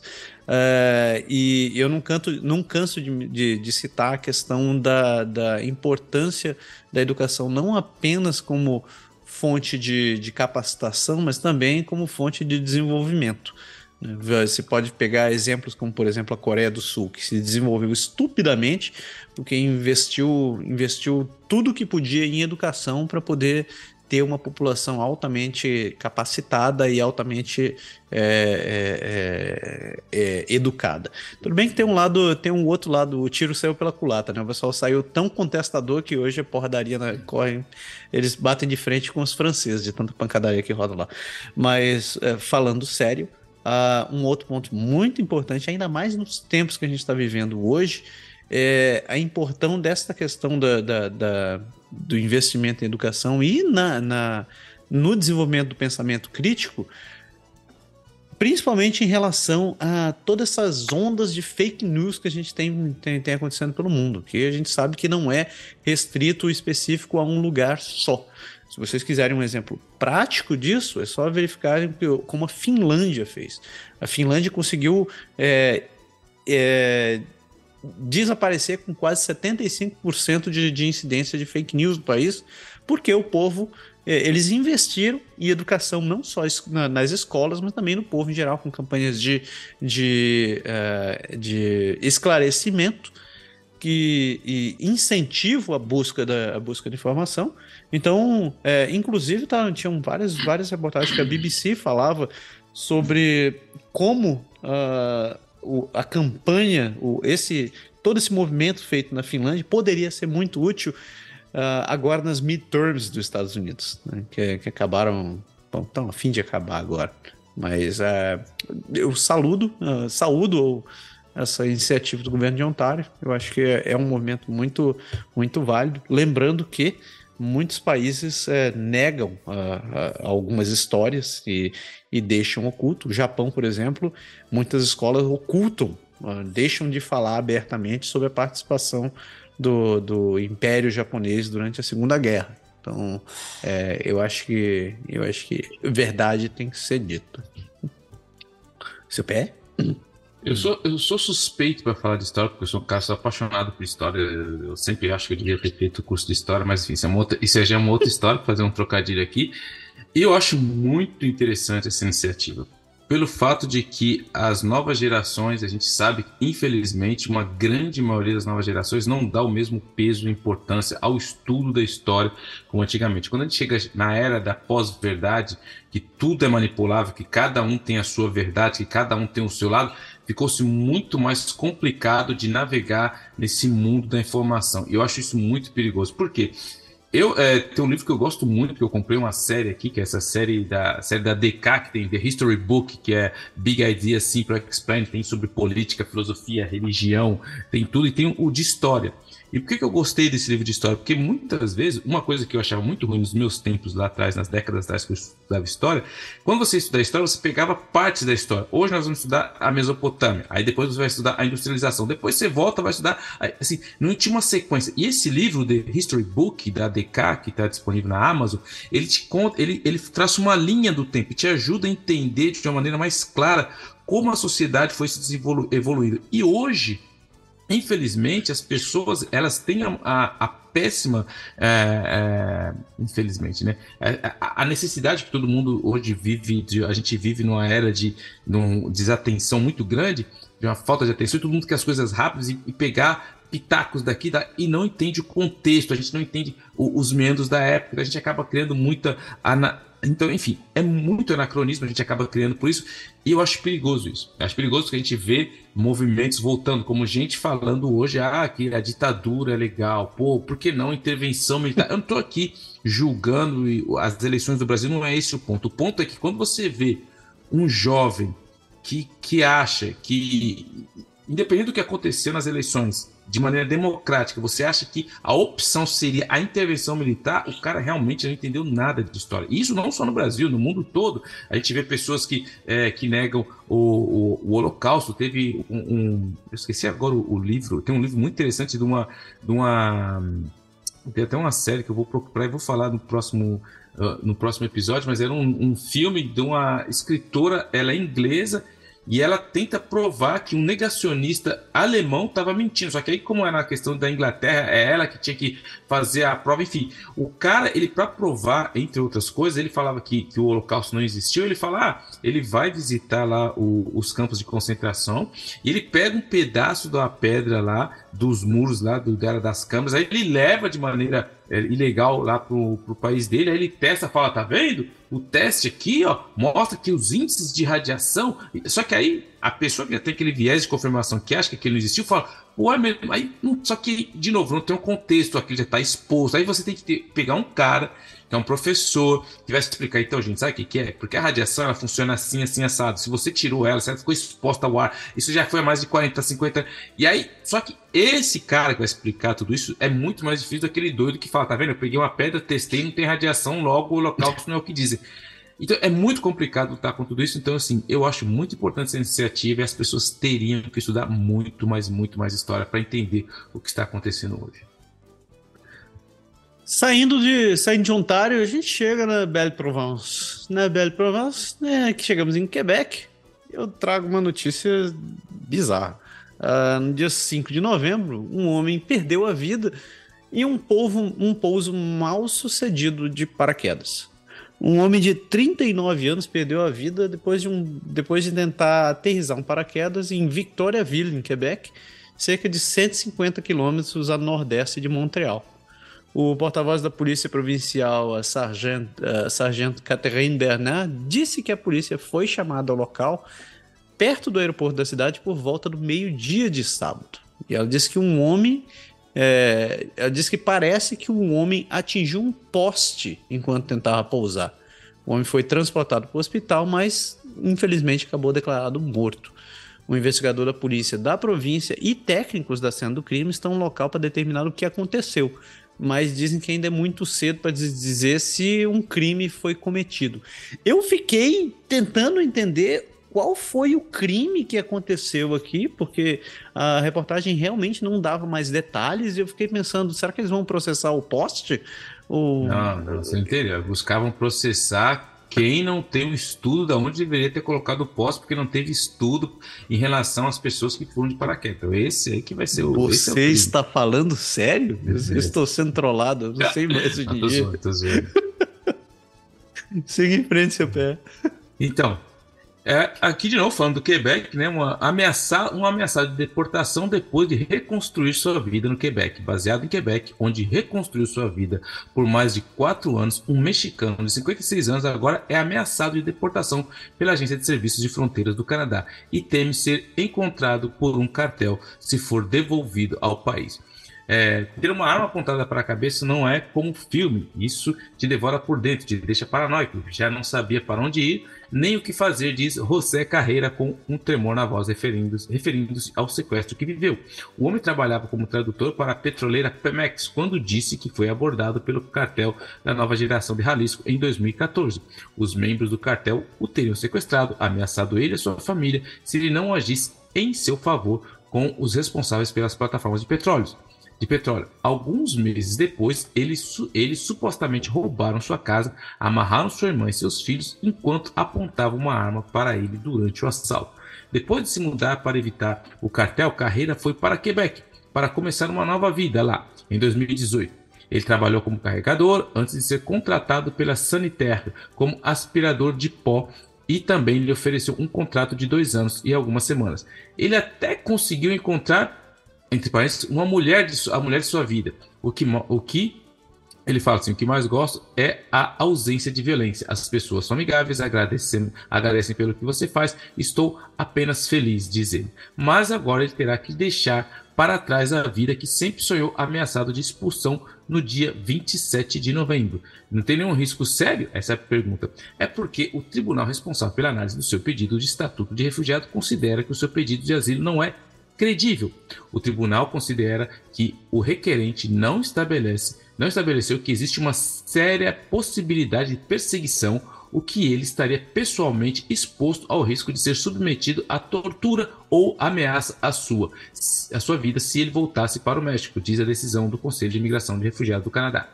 Abre aspas para o Carreira. Eu deveria ter levado uma bala na cabeça para ter provas suficientes? Tudo que eu quero é viver uma vida tranquila e normal. E o, ele está pedindo um pedido de estadia. E ele e a sua esposa se casaram nas últimas semanas para poder solicitar o patrocínio e assim obter residência permanente. Mas a certidão de casamento, de casamento está atrasada para ser enviada em tempo e que está e o tempo está se esgotando. A escassez de mão de obra é mais forte do que a urgência de deportar esse homem, disse o advogado uh, Maxime Lapointe, responsável pelo caso, que recomendou entrar em contato com o deputado federal do, do, da, da, onde ele mora. Os serviços de fronteira precisam usar mais flexibilidade na fiscalização, ponderando as opções de regularização. Todos perdem. Se o Canadá deportar um trabalhador, é necessário uma suspensão geral das demissões, acrescentou o advogado. E aqui eu quero fazer uma ressalva com muito cuidado que as pessoas não confundam o que eu estou querendo dizer. A ONU e todos os organismos, internacionais já definiram o que é o refugiado. A gente sabe muito bem que existe um critério muito bem explicado que se a pessoa não se enquadra, ela não vai entrar. É a mesma coisa o cara que mora no Brasil. O Brasil tem muita violência, tem lugares que... Se todas as pessoas falarem, ah, eu sou um refugiado porque minha vida está em risco, não fica quase ninguém no Brasil. Estou exagerando, fazendo uma generalização. E tem muito isso acontecendo no Canadá e nos Canadá outros países. As pessoas estão procurando uma vida melhor, mas usam situações. E quando elas não conseguem provar, é isso que acontece. Você vai ser mandado embora, seja no Canadá, seja onde for. A gente tem visto muito isso aqui no Quebec, principalmente no. A gente já falou aqui do Roxham Road, que as pessoas vêm para cá, eu estou sofrendo e tal. E quando vai verificar, não é nada disso que eles estão falando. Então, assim, eu acho muito complicado quem está tentando usar o sistema dessa maneira, porque uma, uma hora que não der certo, não adianta chorar, você vai ter que voltar. E duas, você está atrapalhando aquelas pessoas que estão tentando fazer a coisa certa, que é pegando a fila e fazendo toda a documentação. Então, assim, eu tenho visto muitos aqui no Roxham Road, na questão do Quebec, as pessoas chegam lá e vocês, vocês sabem, a gente já comentou aqui, uma vez que você chega, o sistema tem que cuidar de você, tem que te dar casa, tem que te dar é, um, um, dinheiro por mês, e seu processo vai durar três anos, depois você vai apelar, depois mais cinco anos, aí você já faz um filho, não sei o quê, e depois você contornou o sistema. Da... Tudo bem que as pessoas sofrem, as pessoas vivem situações que eu não consigo nem decifrar aqui. Mas, de novo, se a gente vai para o by the book, muitas pessoas vão acabar utilizando isso como um atalho para o que é o sistema de imigração no Canadá. E isso, a longo prazo, eu acho bem complicado. É, isso, isso prejudica o sistema, isso prejudica a necessidade de quem realmente precisa mesmo. E só colocando um adendo no que você falou, essa semana eu fiz uma thread no Twitter falando sobre a situação dos estudantes internacionais uh, no Canadá, que na verdade foi, foi eu resolvi resol, resumir uma reportagem que eu assisti do, do Fifth State, que é um programa também muito bom. Muito bom, muito bom. Tem muito recomendado. E uma coisa que eles falavam ali era sobre essa indústria que existe na Índia. Né? A maior parte dos estudantes internacionais que eles estavam falando vier, vinham da Índia. E eles estavam falando sobre como existe uma indústria por lá, principalmente na, na região de Punjab, onde é eles, as empresas brotaram com, com o intuito de levar estudantes internacionais, não importa como inclusive fraudando é, é, exames de, de proficiência em inglês, de tentando te jogar em qualquer college, mesmo os college que não te dão. Porque tem essa questão, né? Nem todo é. college dá direito a, a, receber um visto de estudante ou aplicar para um programa de, de, de, trabalho depois que você completa seus estudos. E um, eu conversando com um amigo meu que mora na Índia, ele é indiano também, ele falou que a região de, de Punjab, só fazendo esse, fechando esse, parã, esse parêntese, a região lá é muito maior do que só essa questão de estudo e imigração. Tem, tem, tem várias pessoas que dão golpes para tentar casar com indianos que já estão morando no Canadá ou na Austrália, mulheres que se casam com, com as pessoas que estão nesses países, e para conseguir o visto, e quando elas chegam aqui, elas simplesmente desaparecem. Né? É. Então o desespero é tamanho.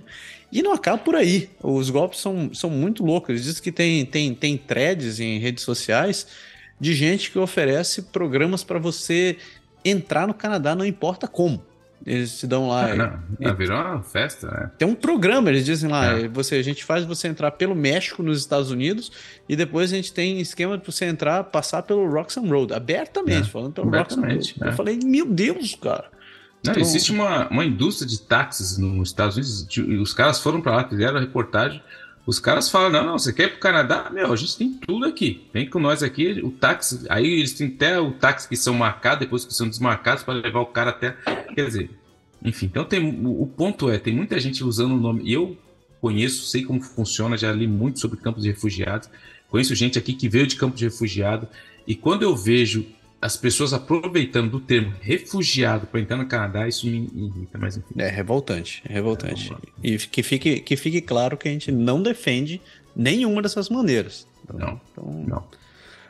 Segue em frente. É. Mas continuando em Quebec aqui, ó, esse cara é um forte candidato ao Bravo campeão, esse policial, porque o serviço de polícia da, da Vila de Montreal abre um inquérito após uma denúncia o Serviço de Polícia da Vila de Montreal abriu uma investigação no sábado, depois de ter sido mergulhado em profundo constrangimento após a prisão de um homem negro suspeito de roubar um veículo Ei. que lhe pertencia. Ah, o Serviço de Polícia de Montreal confirmou no sábado, no final do dia, nas redes sociais, que queria lançar uma luz sobre os eventos da última quinta-feira, ocorrido, uh, ocorrido à tarde no estacionamento do Marché Central de Montreal. Vestidos a paisanas, os dois policiais que algemaram o motorista não tinham a chave para libertar o homem que estavam muito, a chave da algema. Você tem ideia? Ué? Os policiais, então vai vendo. Foram colegas em carros de patrulha que vieram para destravar as algemas. Abre, abre aspas. Somos sensíveis à agitação e emoção vivida pelo cidadão, bem como as reações despertadas pelo evento, disse a polícia de Montreal no sábado. A história foi tornada pública através da publicação de um vídeo de quase seis minutos nas redes sociais. Foi um perfil racial que causou danos morais à minha pessoa. Fiquei traumatizado, disse Bryce Dossa em entrevista no sábado. Ele disse que o canal de notícias que ele disse que a polícia, se eu fosse um quebecois, um quebequense, como você, você não me trataria assim, faria de outra maneira. É porque eu não sou um quebequense como você. Entre as autoridades, eh, autoridades eleitas de Quebec, pudemos sentir a raiva e dúvida. A situação levanta enormes questões e lembra vários eventos recentes, a, vários eventos recentes aqui no Quebec. Chegar ao fundo das coisas é o mínimo. Mudar as coisas de verdade é isso que deve ser feito, disse o líder do Partido Liberal, a antiga líder, porque agora não é mais líder, Dominique Anglade, no Twitter, que ela foi agora psh, ejetada da, da, da cadeira dela. O vídeo que circula levanta questões muito interessantes, disse Rosane Burke, que é secretária de imprensa do ministro da Segurança Pública. Somos muito sensíveis aos comentários que circulam. Faremos as devidas verificações junto à Serviço de Polícia de Montreal para que possamos esclarecer o contexto que envolve os eventos que foram e firmados. E vamos aos fatos aqui. Na quinta-feira passada, dois investigadores da Paisana, que, estão, que são especialistas em roubo de automóveis, estavam de olho em uma SUV branca da marca Honda CRV, que é o carro mais roubado aqui no Quebec, que mostrou marcas típicas e óbvias de tentativas de roubo em uma fechadura. Tinha alguns danos ali, escreveu o serviço, o serviço de polícia de Montreal. Há, não há marcas no meu carro, não são argumentos falsos, porque não tem nada, eles não têm nada a dizer, disse o, o, o senhor Dossa. Quando se aproximou do veículo para embarcar, os dois agentes detiveram, detido temporariamente para investigação e depois foi liberado incondicionalmente e sem acusação, uma vez concluídas as verificações, disseram as autoridades. O vídeo postado online, visto milhares de vezes nas redes sociais, foi eloquente sobre a raiva do preso e o constrangimento pela polícia. Verificar se era meu veículo era o que você tinha que fazer antes de me algemar. Você me desrespeitou e me humilhou, acrescentou. Meu claro. Deus. ele, e ele fala: tira as algemas de mim, senhor, tá doendo, tira as algemas, sou um profissional da saúde, não sou bandido. E a gente pode ainda escutar no vídeo. Uma situação como vivida por esse cidadão está o sentimento de desconfiança entre a polícia e as nossas comunidades de Montreal, disse Alain Vaillancourt, membro do comitê executivo e responsável pela segurança pública na vila de Montreal.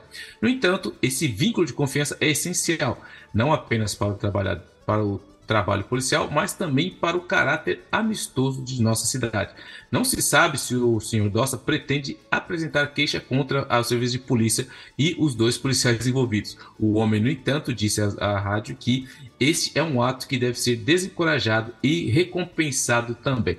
Ou seja, para resumir, os caras viram o carro, viram da onde eles estavam, viram que a fechadura tinha sido zoada, viram o negão lá, ah, tapa na cara, meteram a algema, Aí quando viram que não era o cara, e agora? Ah, vamos tirar o gema. Não, mas eu não tenho a chave. Nem mas eu. Tem, nem eu. E, que que e, o cara, e o vídeo, mano, o cara andando com as mãos pra trás assim, aí alguém filmando. Cara, cara que mano. Velho. Que, que zoado. Porque já teve recentemente o camarada, a gente já falou aqui também no começo do ano, que era um cara, um negro também, que o cara professor da, da SPS, pós, cara. Aí o cara chegou, o polícia tava parando um cara, o, o, cara, o, o, cara do carro que tava lá parando, o, tava sendo parado, o polícia dá as costas, ele tenta matar o polícia atira. Esse cara chega para tentar ajudar o polícia. Quando os polícias chegam, ele fala: Não, foi ele que me atacou. Os caras pegam o cara, tiraram pelo, pela porta, jogaram no chão, pisaram no pescoço, para depois aparecer um vídeo que não era o cara. Então, assim, não era. Não cara. é a primeira. E, não, e de novo aí, enfim, zoado. Né? Cara, zoado. que absurdo, velho. Olha, olha. Bravo por... campeão pros caras por muito pouco isso daqui. Se isso fosse nos Estados Unidos, isso tinha dado um quebra-pau. É. Montreal tava pegando é. fogo até hoje, velho. Mas. Né? Cara, é um ótimo candidato pro Bravo Champion é. essa semana. Segue em frente. Então, de novo aqui, ó, falando da polícia, tem a verdadeira polícia aqui da novidade e tem a falsa polícia também, porque a Guarda Nacional de Quebec tem, tem, que tomar assim, cuidado com esses policiais falsos, que é a Guarda Nacional do Quebec. As autoridades estão preocupadas com uma organização de policiais falsos que estão planejando fazer prisões de cidadãos e fechar os centros de vacinações de Quebec. Abre aspas. De todos os movimentos de extrema-direita que adotam teorias da conspiração, grupos de cidadãos soberanos como esse estão entre os mais perigosos porque não reconhecem nenhuma lei, alerta o sociólogo Martin Gilfroy. Esse último, que também é diretor do Centro de Especialização de Treinamento Fundamentalismo Religioso, Ideologia e Política de Radicalização, acompanha há muito tempo essa, entre aspas, Guarda Nacional de Quebec. É uma franja bastante radical que se, que se concede poderes judiciais falsos, baseados em leis falsas, julgamentos falsos e declarações falsas. Eles também se disfarçam de soldados e policiais para fazer prisões de cidadãos. É como jogadores de cosplay, né? mas os membros da Guarda Nacional se levam a sério, resume o sociólogo. E, são, e, e, as pessoas estão ah, esperando assim, até prisões nesse caso, porque o, o, jornal que fez a reportagem sobre essa guarda falsa recebeu uma carta endereçada da Sorrete do Quebec no mês passado Nesse documento repleto de informações falsas, o grupo conspirador alerta as autoridades que pretendem encerrar todos os centros, é, fechar todos os centros de, de, vacinação na província. Que isso, velho? A polícia falsa e os falsos e os soldados falsos planejam falar primeiro com os funcionários desses centros. Então eles pretendem pedir-lhes para se demitirem e deixarem as instalações imediatamente. De novo, abre aspas. Caso contrário, você será preso em breve pela super 50 mil aspas, a Guarda Nacional do Quebec, diz o protocolo online. Observe que o grupo não usa a palavra policial, mas sim xerife, pois a organização se inspira em modelos americanos semelhantes aos seus, a, a, aos seus para realizar as suas reivindicações. E se você vê essa galera, não tem jeito. 911 na galera. Na galera. O serviço do Quebec, a, Sorrete do Quebec e o Ministério da Segurança Pública confirmam que estão cientes das intenções dessa de novo, aspas, Guarda Nacional do Quebec. Esses xerifes são, são reconhecidos em Quebec. Não, eles não são reconhecidos no Quebec, explica o sargento Benoit Richard, porta-voz da CRT do Quebec. Obviamente, eles podem se expor a acusações criminais se apresentarem falsamente como oficiais da paz. O sargento convida todos os quebequenses confrontados com esse estado de xerife ou um falso soldado da Guarda Nacional do Quebec a ligar para o 911. O Ministério da Segurança Pública, por sua vez, lembra que apenas policiais autorizados e funcionários do sistema de justiça têm o poder de fazer e cumprir as leis em Quebec. O Ministério da Segurança Pública está preocupado com qualquer iniciativa dessa natureza e mantém contato com seus parceiros policiais, escreveu a publicitária Luiz Quintin em um e-mail. Então, assim, esses caras, vocês verem o vídeo aí no, no link, é, é, os caras são malucos mesmo, eles acham que são a Guarda Nacional, eles vão fazer justiça com as próprias mãos e vão fechar centros de vacinação e vão prender aquelas pessoas que estão aí querendo contaminar as pessoas com, com o chip chinês. Aí. Mas muito cuidado, mas tem maluco em todo lugar, inclusive aqui. O que é isso, velho? Então, os caras estão tão argumentando que eles têm poderes de.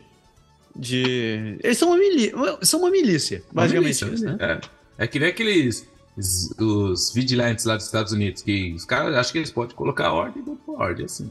Cara, eu não sei o que tá acontecendo com as pessoas. Elas, uh, tipo, isso aí é um reflexo da, da falta de confiança no, no sistema jurídico. Isso daqui é total falta de expectativa, falta de confiança no sistema político. Porque da onde que tá brotando tanto.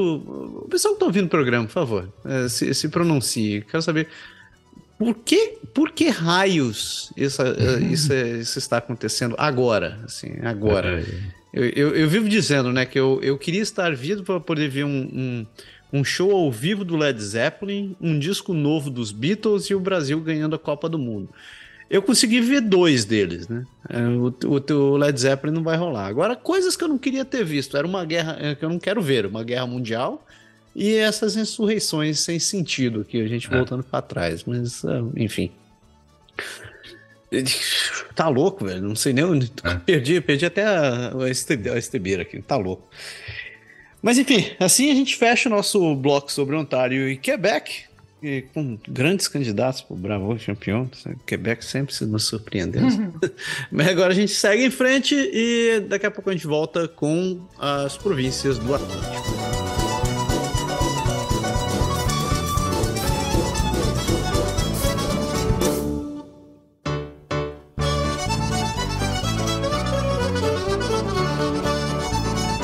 Amare, usque ademare. Chegamos no final da nossa jornada por esse grande país de costa a costa, começando por Newfoundland Labrador. E esse é o pé? Então, cara, notícia aí do dia 7 aí, uma família que construiu sua casa há 40 anos, ou seja, 40 anos depois, eles não são os proprietários. Uma família de Newfoundland e Labrador descobriu recentemente que não pode vender sua casa, onde mora há quase 40 anos, porque as autoridades provinciais dizem que está em terras da coroa. A moradora da, de Catarina, Pauline Diamond, explica que está, esta é a casa que seu marido construiu no início dos anos 80 e onde seus filhos cresceram. A família decidiu colocar a casa à venda há dois anos. Ela queria validar o seu título de propriedade para descartar qualquer possibilidade de disputa sobre o assunto e foi aí que a confusão começou. Segundo Penny Kennedy, filha do casal Diamond. Abre aspas, não podemos vendê-la, porque o governo disse que a terra é da coroa. O pai de Pauline, Diamond, é, pai de Pauline Diamond comprou esse terreno em 1981 para seus três filhos, Pauline Rand Diamond. Concluíram a construção da sua casa em 84. A família tem um título de propriedade, mas não é suficiente. De acordo com a família Diamond, ninguém do governo provincial entrou em contato com eles e todos esses anos para relatar o problema. A família tem documentos que comprovam o pagamento das taxas municipais na Catalina. E milhares de famílias estão na mesma situação. O advogado Greg French representa a família Diamond e dezenas de outras famílias que lutam para provar a propriedade de suas respectivas terras. Segundo ele, milhares de famílias de Newfoundland e Labrador também podem ser podem ser afetadas. A maioria das pessoas entra em choque quando descobre que não é dona da sua casa. Essas pessoas se veem com, como donas de suas terras que ocupam de boa fé pagam suas taxas, o que a gente chamaria no Brasil do IPTU, e moram nessas terras. Mas tudo isso não está devidamente documentado, acrescenta o advogado. Não foi possível ter uma entrevista com o ministro responsável desde que o caso da família Diamond foi submetido ao tribunal. Mas o Departamento de Pescas, Florestas e Agricultura emitiu um comunicado em que reconhece que o processo pode ser frustrante. Ele explica que tem obrigação de contestar qualquer reivindicação de título se, segundo seus registros, a terra em questão pertence à coroa. Isso tem um problema histórico, porque, de acordo com o mapa das terras da coroa no site do governo provincial, milhares de pessoas em toda a província, incluindo San John, vivem em terras públicas.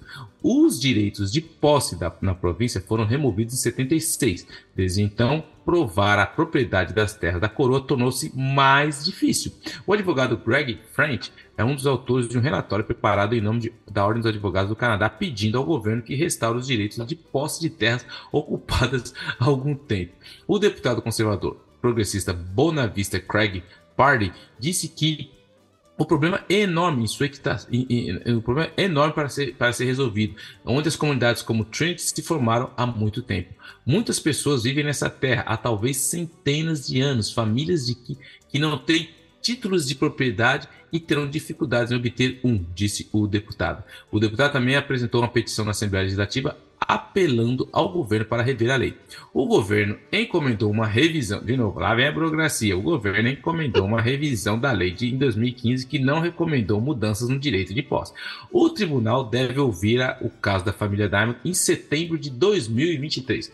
Tudo isso custará à família milhares de dólares, além de um tempo valioso. Pauline Diamond tem 67 anos, foi diagnosticada com câncer terminal há uh. cerca de 3 anos. Seus médicos estimam, estimaram na época que ela tinha 3 a 5 anos de vida. Ela preferia não ter que passar seus últimos anos lutando uma batalha legal. Coisa de louco, né? Mas coisas da burocracia no Canadá. Terras ah. da coroa, não, você vai descobrir que não é sua quando você vai querer vender. Cara, que absurdo, cara. Esse país tem umas coisas estranhas. Lembra quando a gente fez aquele programa falando sobre a ilha de Toronto? É. E você não pode vender a terra ali, cara. Não, não pode, não. É, você é dono do lugar, você não pode. É, isso aí. Saindo do saindo de Newfoundland, a gente chega no Espírito Santo canadense. Chegamos no Príncipe Eduardo. Uma notícia do dia 9 de novembro, que aparentemente é boa, porque em breve recrutar médicos para Príncipe Eduardo vai ser mais fácil. O governo provincial está se livrando do Comitê de Planejamento de Recursos Médicos, que atualmente tem que se reunir para aprovar cada novo médico contratado na ilha. A outra mudança é que não vai mais haver um complemento de médicos designados para cada região da ilha, Significa que os médicos podem viver em uma área e trabalhar em uma região diferente da província. Até agora você não podia. Quer continua não podendo. Você tem que morar e trabalhar no mesmo lugar onde você está. A remoção dos suplementos médicos também deve ajudar no recrutamento. A expectativa é que essas mudanças ajudem o sistema de saúde a ser mais ágil para cobrir quando um médico em uma área sai ou quando um, alguém sai de férias. Depois de um ano como CEO do Health PEI, o Dr. Michael Garden disse que está se sentindo mais otimista agora do que antes. Ele mencionou outras, outras mudanças recentes nos cuidados de saúde na província, como, por exemplo, pagar farmacêutico para avaliar e prescrever doenças menores, e novas clínicas de referência para os moradores da ilha sem um médico de família que estão usando serviço virtual de telesaúde. Ele diz: Espero que próximo, no próximo verão você se sinta um pouco diferente aqui. Mas realmente, quando falamos sobre mudança, são cerca de 3 a 5 anos e as pessoas muitas vezes ficam frustradas no primeiro ano.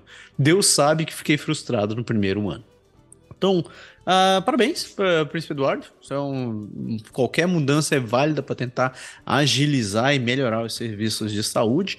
É, isso me lembra uma discussão que eu vi essa semana a respeito dos médicos no Canadá que hoje, é, quando você é médico, você dá basicamente preso à província onde você se registra. É. Então você não pode, se você for um médico em Ontário, você não pode trabalhar em, em, em, Quebec se você não tiver um registro naquela província. E provavelmente você não vai ter registro em dois lugares. E a, a crítica do, do, de um grupo de médicos é exatamente em relação a isso, e eles estavam pedindo para poder ter ou a unificação dos conselhos, ou então a nacionalização do registro. Porque dessa maneira. Isso é, eu quero ver resolver. Eu, eu também quero. Isso eu quero. Mas seria uma atitude. Ele disse que é uma atitude, é uma atitude muito, pra, é, é muito coerente, porque. Sim. Hoje você, você é médico, não importa.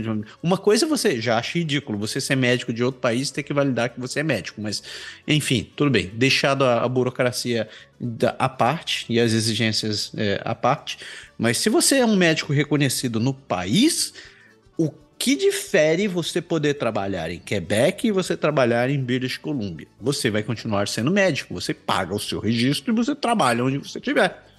É. Eu já nem, já nem sei como funciona o CRM no Brasil, mas eu acho que o CRM também é regional e eu acho que tem, uma, tem, tem, um, tem um funcionamento semelhante.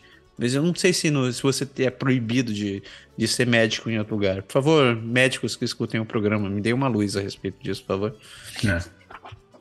Uh, saindo do, de PI, chegamos em New Brunswick com um primeiro caso de raiva confirmada em Guaxinim em dois e? anos. E boy. Eita boy. Notícia do dia 10, um caso positivo de raiva foi confirmado em um guaxinim no oeste de New Brunswick, conforme anunciado pelo Departamento de Agricultura, Aquicultura e Pescas da província. O caso na área de Upper Kent, entre Florenceville, Bristol e Perth Andover, é o primeiro caso confirmado de raiva em New Brunswick em mais de dois anos. A saúde pública fornece tratamento preventivo a qualquer pessoa em risco de exposição ao vírus após o contato com um animal raivoso sem, sem é, nenhuma outra informação, como o número de pessoas envolvidas, suas idades ou como estão indo, é, ou como estão indo, foram fornecidas. A saúde não considera o caso uma ameaça ao público ainda. A raiva é uma doença viral que afeta o sistema nervoso dos mamíferos. É mortal para animais selvagens e animais de estimação. E também pode matar pessoas se elas forem expostas e não forem tratadas imediatamente. A província planeja vacinar guaxinins e gambás na área contra a raiva nos próximos dias, distribuindo iscas de vacinas contra a raiva para eles comerem. Essa é uma extensão das medidas atuais de prevenção e controle de raiva do verão realizadas no oeste de New Brunswick desde 2014.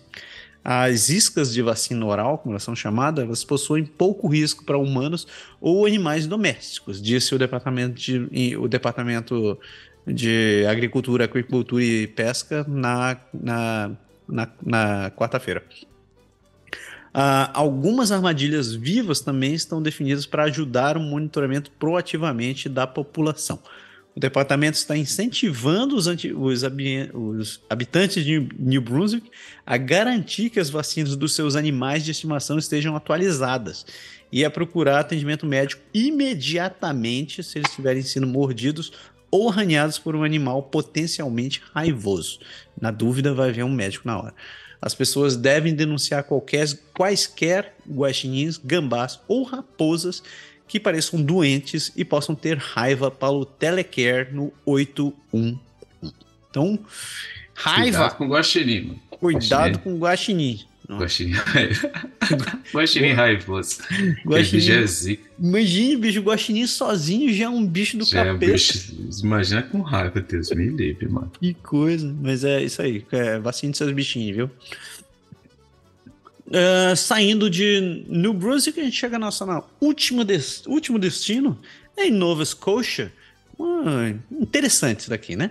Notícia do dia 5 o fundador do Tim Hortons gastou até 10 milhões por ano subsidiando um resort na Nova Escócia. E olha o tamanho do rebo. O Fox Harbor Resort foi avaliado em 19,9 milhões de dólares pela província. O valor esse que é usado para fins de imposto sobre a propriedade. Então, dependendo de quanto você ganha, o valor do imóvel é quanto proporcional a ele é quanto você vai pagar de imposto, né? Nada diferente. Só que os proprietários argumentam que esse valor é muito alto, dado as enormes perdas do resort que chegam a milhões a cada ano. O resort que, que tem o, resort é um ambiente fechado, ele não é aberto ao público, tem 401 hectares e se tornou sinônimo de luxo em, em, em Nova Scotia desde a sua abertura em 2000. A instalação possui um campo de golfe de nível de campeonato, uma marina, uma pista de jato particular e hangar, um vinhedo, estábulo, estábulos e reserva de fazões, que geralmente são para caça. Né? Ron, Ron Joyce, jogador de, jogador de hockey e bilionário cofundador da cadeia de café e fast food Tim Hortons, desenvolveu o resort perto da sua cidade natal, Tatamaguchi eu não pude. Não, eu vou fazer um parênteses. eu não pude deixar de ler que o nome da cidade é um brinquedinho, mas tudo bem. É, continuando aqui. Os registros na disputa fiscal revelam que até a morte do Joyce em 2019, ele, ele subscreveu as perdas operacionais que atingiram o pico de 8, de 8 a 10 milhões de dólares por ano. Os gerentes do, do, e herdeiros da fortuna do Joyce reduziram as perdas para 1 milhão a 2 milhões por, por ano, de acordo com as evidências que foram apresentadas no recurso. Para quebrar ainda mais esse equilíbrio, eles estão construindo novas casas e planejando um desenvolvimento de 48 unidades para tentar compensar esse negócio. O Fox Harbor disse que o Joyce construiu o resort como um legado e um ativo comunitário e não como um investimento. Claro, porque todo mundo tem um, um avião, um jatinho. Os, os proprietários argumentam que, como o resort nunca gerou lucro e depende de subsídios anuais ao proprietário para operar, o seu valor não pode ser estimado por precisão da sua renda. Que meigo, né?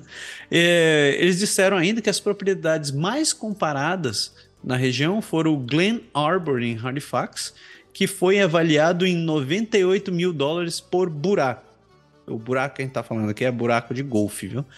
E, e o Crow Bush, na ilha do Príncipe Eduardo, por 158 mil por buraco.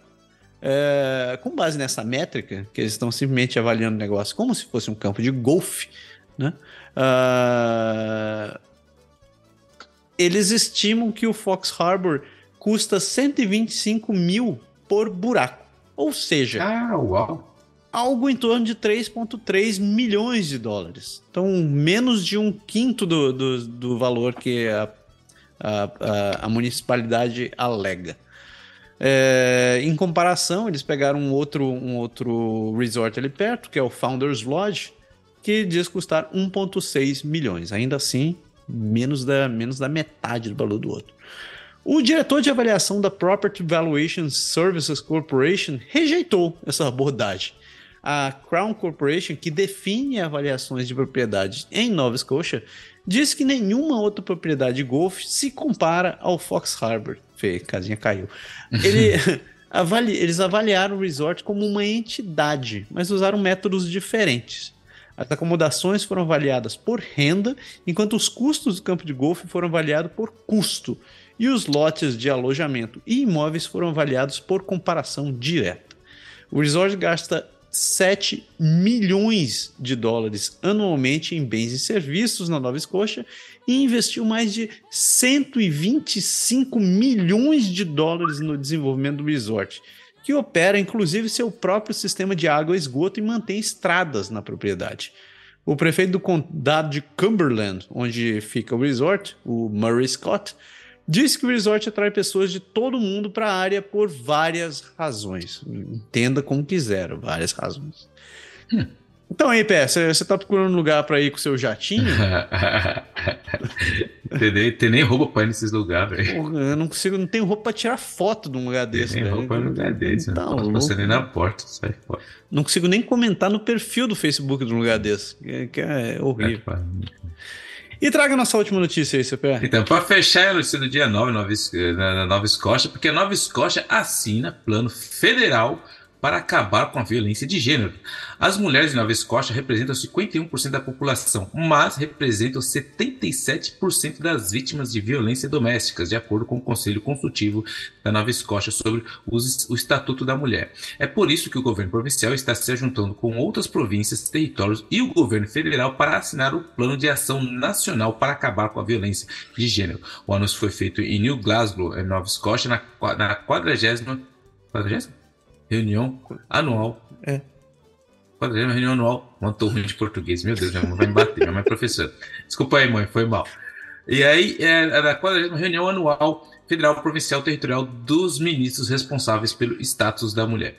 Do, os dados de 2019 mostraram que a taxa de violência doméstica denuncia denunciada pela polícia contra a mulher da Nova Escócia aumentou 14,3% em comparação a 2016. Em um comunicado à imprensa na quarta-feira, o governo provincial reconheceu a violência baseada em gênero como uma questão complexa que pode acontecer em qualquer relacionamento chamando-a de uma barreira significativa para alcançar a igualdade de gênero no Canadá.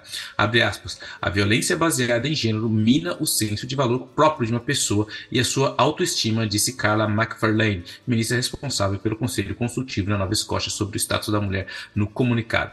De novo, abre aspas, ele está profundamente enraizado em estereótipos prejudiciais e não tem lugar em nosso país. Plano de Ação Nacional se concentra em acabar com a violência de gênero em todo o Canadá, ao mesmo tempo em que apoia os sobreviventes de seus entes queridos e ajudas aos prestadores de serviços, especialistas, defensores e pesquisadores a abordar a questão complexa. A violência de gênero é uma barreira significativa para alcançar a igualdade de gênero, mas é evitável, disse Marcy Ian, ministra federal para Mulheres e Igualdade de Gênero em Juventude, no comunicado. O Plano de Ação Nacional para acabar com a violência de gênero é um passo oportuno e necessário para abordar as lacunas persistentes que impediram o fim da violência de gênero anteriormente. O Canadá está agora um passo mais perto de construir um Canadá mais seguro e igualitário para todos. De acordo com o governo federal, mais de 11 milhões de pessoas no Canadá com mais de 15 anos sofrem violência por parceiro íntimo pelo menos uma vez. Eu já, eu já li essas estatísticas outras vezes e é, é estarrecedor. É. Tem, tem inclusive uma amiga minha que trabalha com serviço social aqui que ela fala que ela é brasileira, você ia ficar estarrecido quando, quando se visse é. É, o nível das coisas, é, o nível que as coisas acontecem aqui. É. E ela fala, ela era ela, assistente social no Brasil, ela fala que por mais que muita gente critique, a lei, da, a lei Maria da Penha no Brasil foi um, um, um foi mega, avanço, um mega avanço e o Canadá não tem nada parecido.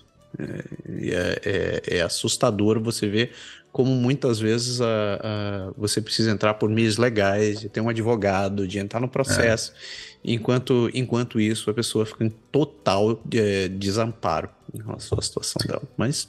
É, a, aqui no Quebec foi feita uma, tem uma coisa muito interessante no Quebec. Eles criaram a, o Tribunal da, Especial para a Mulher, que é um tribunal que vai ser. As pessoas que vão trabalhar vai ter uma, um treinamento específico para a violência familiar a violência contra a mulher, ou seja, eles vão evitar de casos assim que chega a ser esdrúxula, da mulher estar tá no mesmo lugar que o agressor, o juiz que vai ter uma, uma formação específica para entender a mulher, foi tudo que era no tribunal e foi interessante que esse, essa iniciativa partiu das deputadas mulheres de todos os partidos juntos, elas se juntaram para criar esse tribunal específico da mulher, que é muito interessante e todo o apoio que vai ter dado e agora eles estão já está em processo de de, de teste é o bracelete para ajudar a mulher. Então, ou seja, o cara lá, o vagabundo que bateu a mulher, que ameaça a mulher, ele recebe um bracelete no pé e a mulher recebe um, um token, um, um, um, negócio pequenininho que ela anda na bolsa, qualquer lugar, e, a, e, e, eles vão, e ele é configurado por raios, dependendo da distância que ele vai chegando, ela vai recebendo um, um aviso e dependendo da distância muito próxima, o aviso vai direto na polícia, então, ou seja, para impedir justamente esses feminicídios que estão acontecendo. Então, tudo isso está rolando aqui no Quebec, eu acho muito interessante. Muito bom, aí. muito bom. O, o, o, Quebec sempre, sempre Quebec me é surpreendendo, é cara. Quebec é nós, mano. É isso aí. E assim a gente fecha o nosso grande girão pelo país e vamos para o final do programa.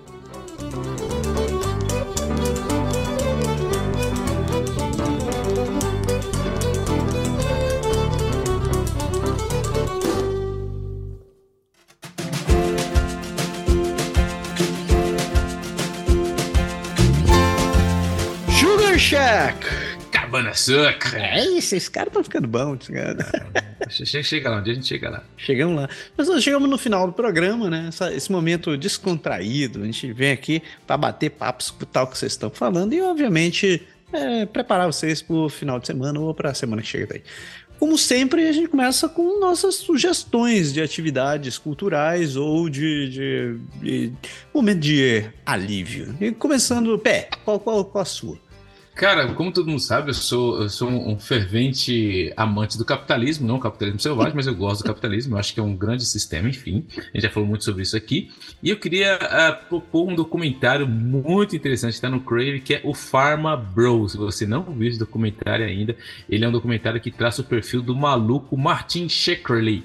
Esse cara, meu, ele é um empresário financeiro, ele é um magnata farmacêutico de Brooklyn, Nova York, e ele é conhecido porque ele aumentou o preço de um, do medicamento contra a AIDS em nada mais, nada menos que 5.500% da noite para o dia. Isso mesmo, 5.500%. Comprando a única. E ele também comprou a única cópia do álbum do Uten Clan por nada mais, nada menos que 2 milhões de dólares. Sendo... Ele foi condenado por fraude de valores imobiliários.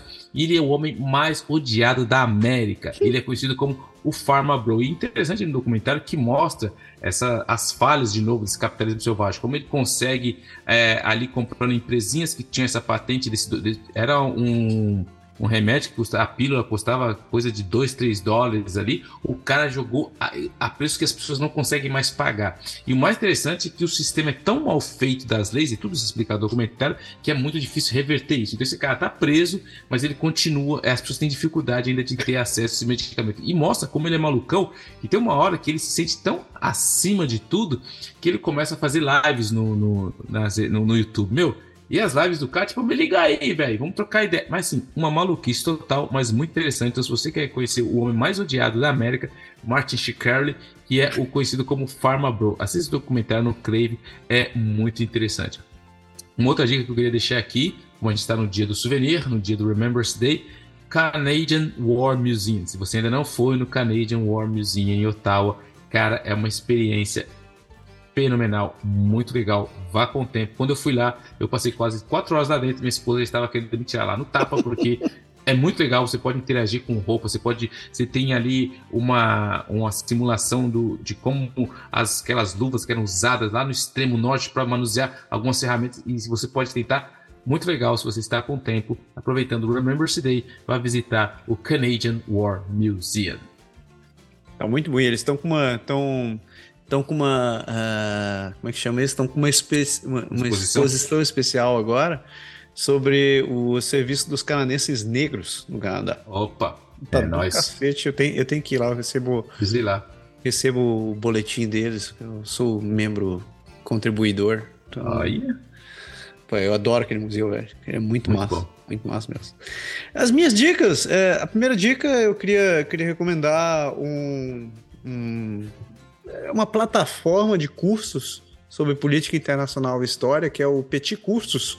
Ele é produzido pelo professor Tanguy Bagdadi e pelo professor Daniel Costa. Eles são os uh, eles são apresentadores do Petit Jornal, que é um outro jornal, um outro podcast muito bom sobre política internacional. Quando eu falo o outro, é porque eu sempre falo do xadrez verbal, mas o Petit Jornal é muito bom. Eles têm essa plataforma de cursos que é excelente. Eu já fiz vários cursos lá.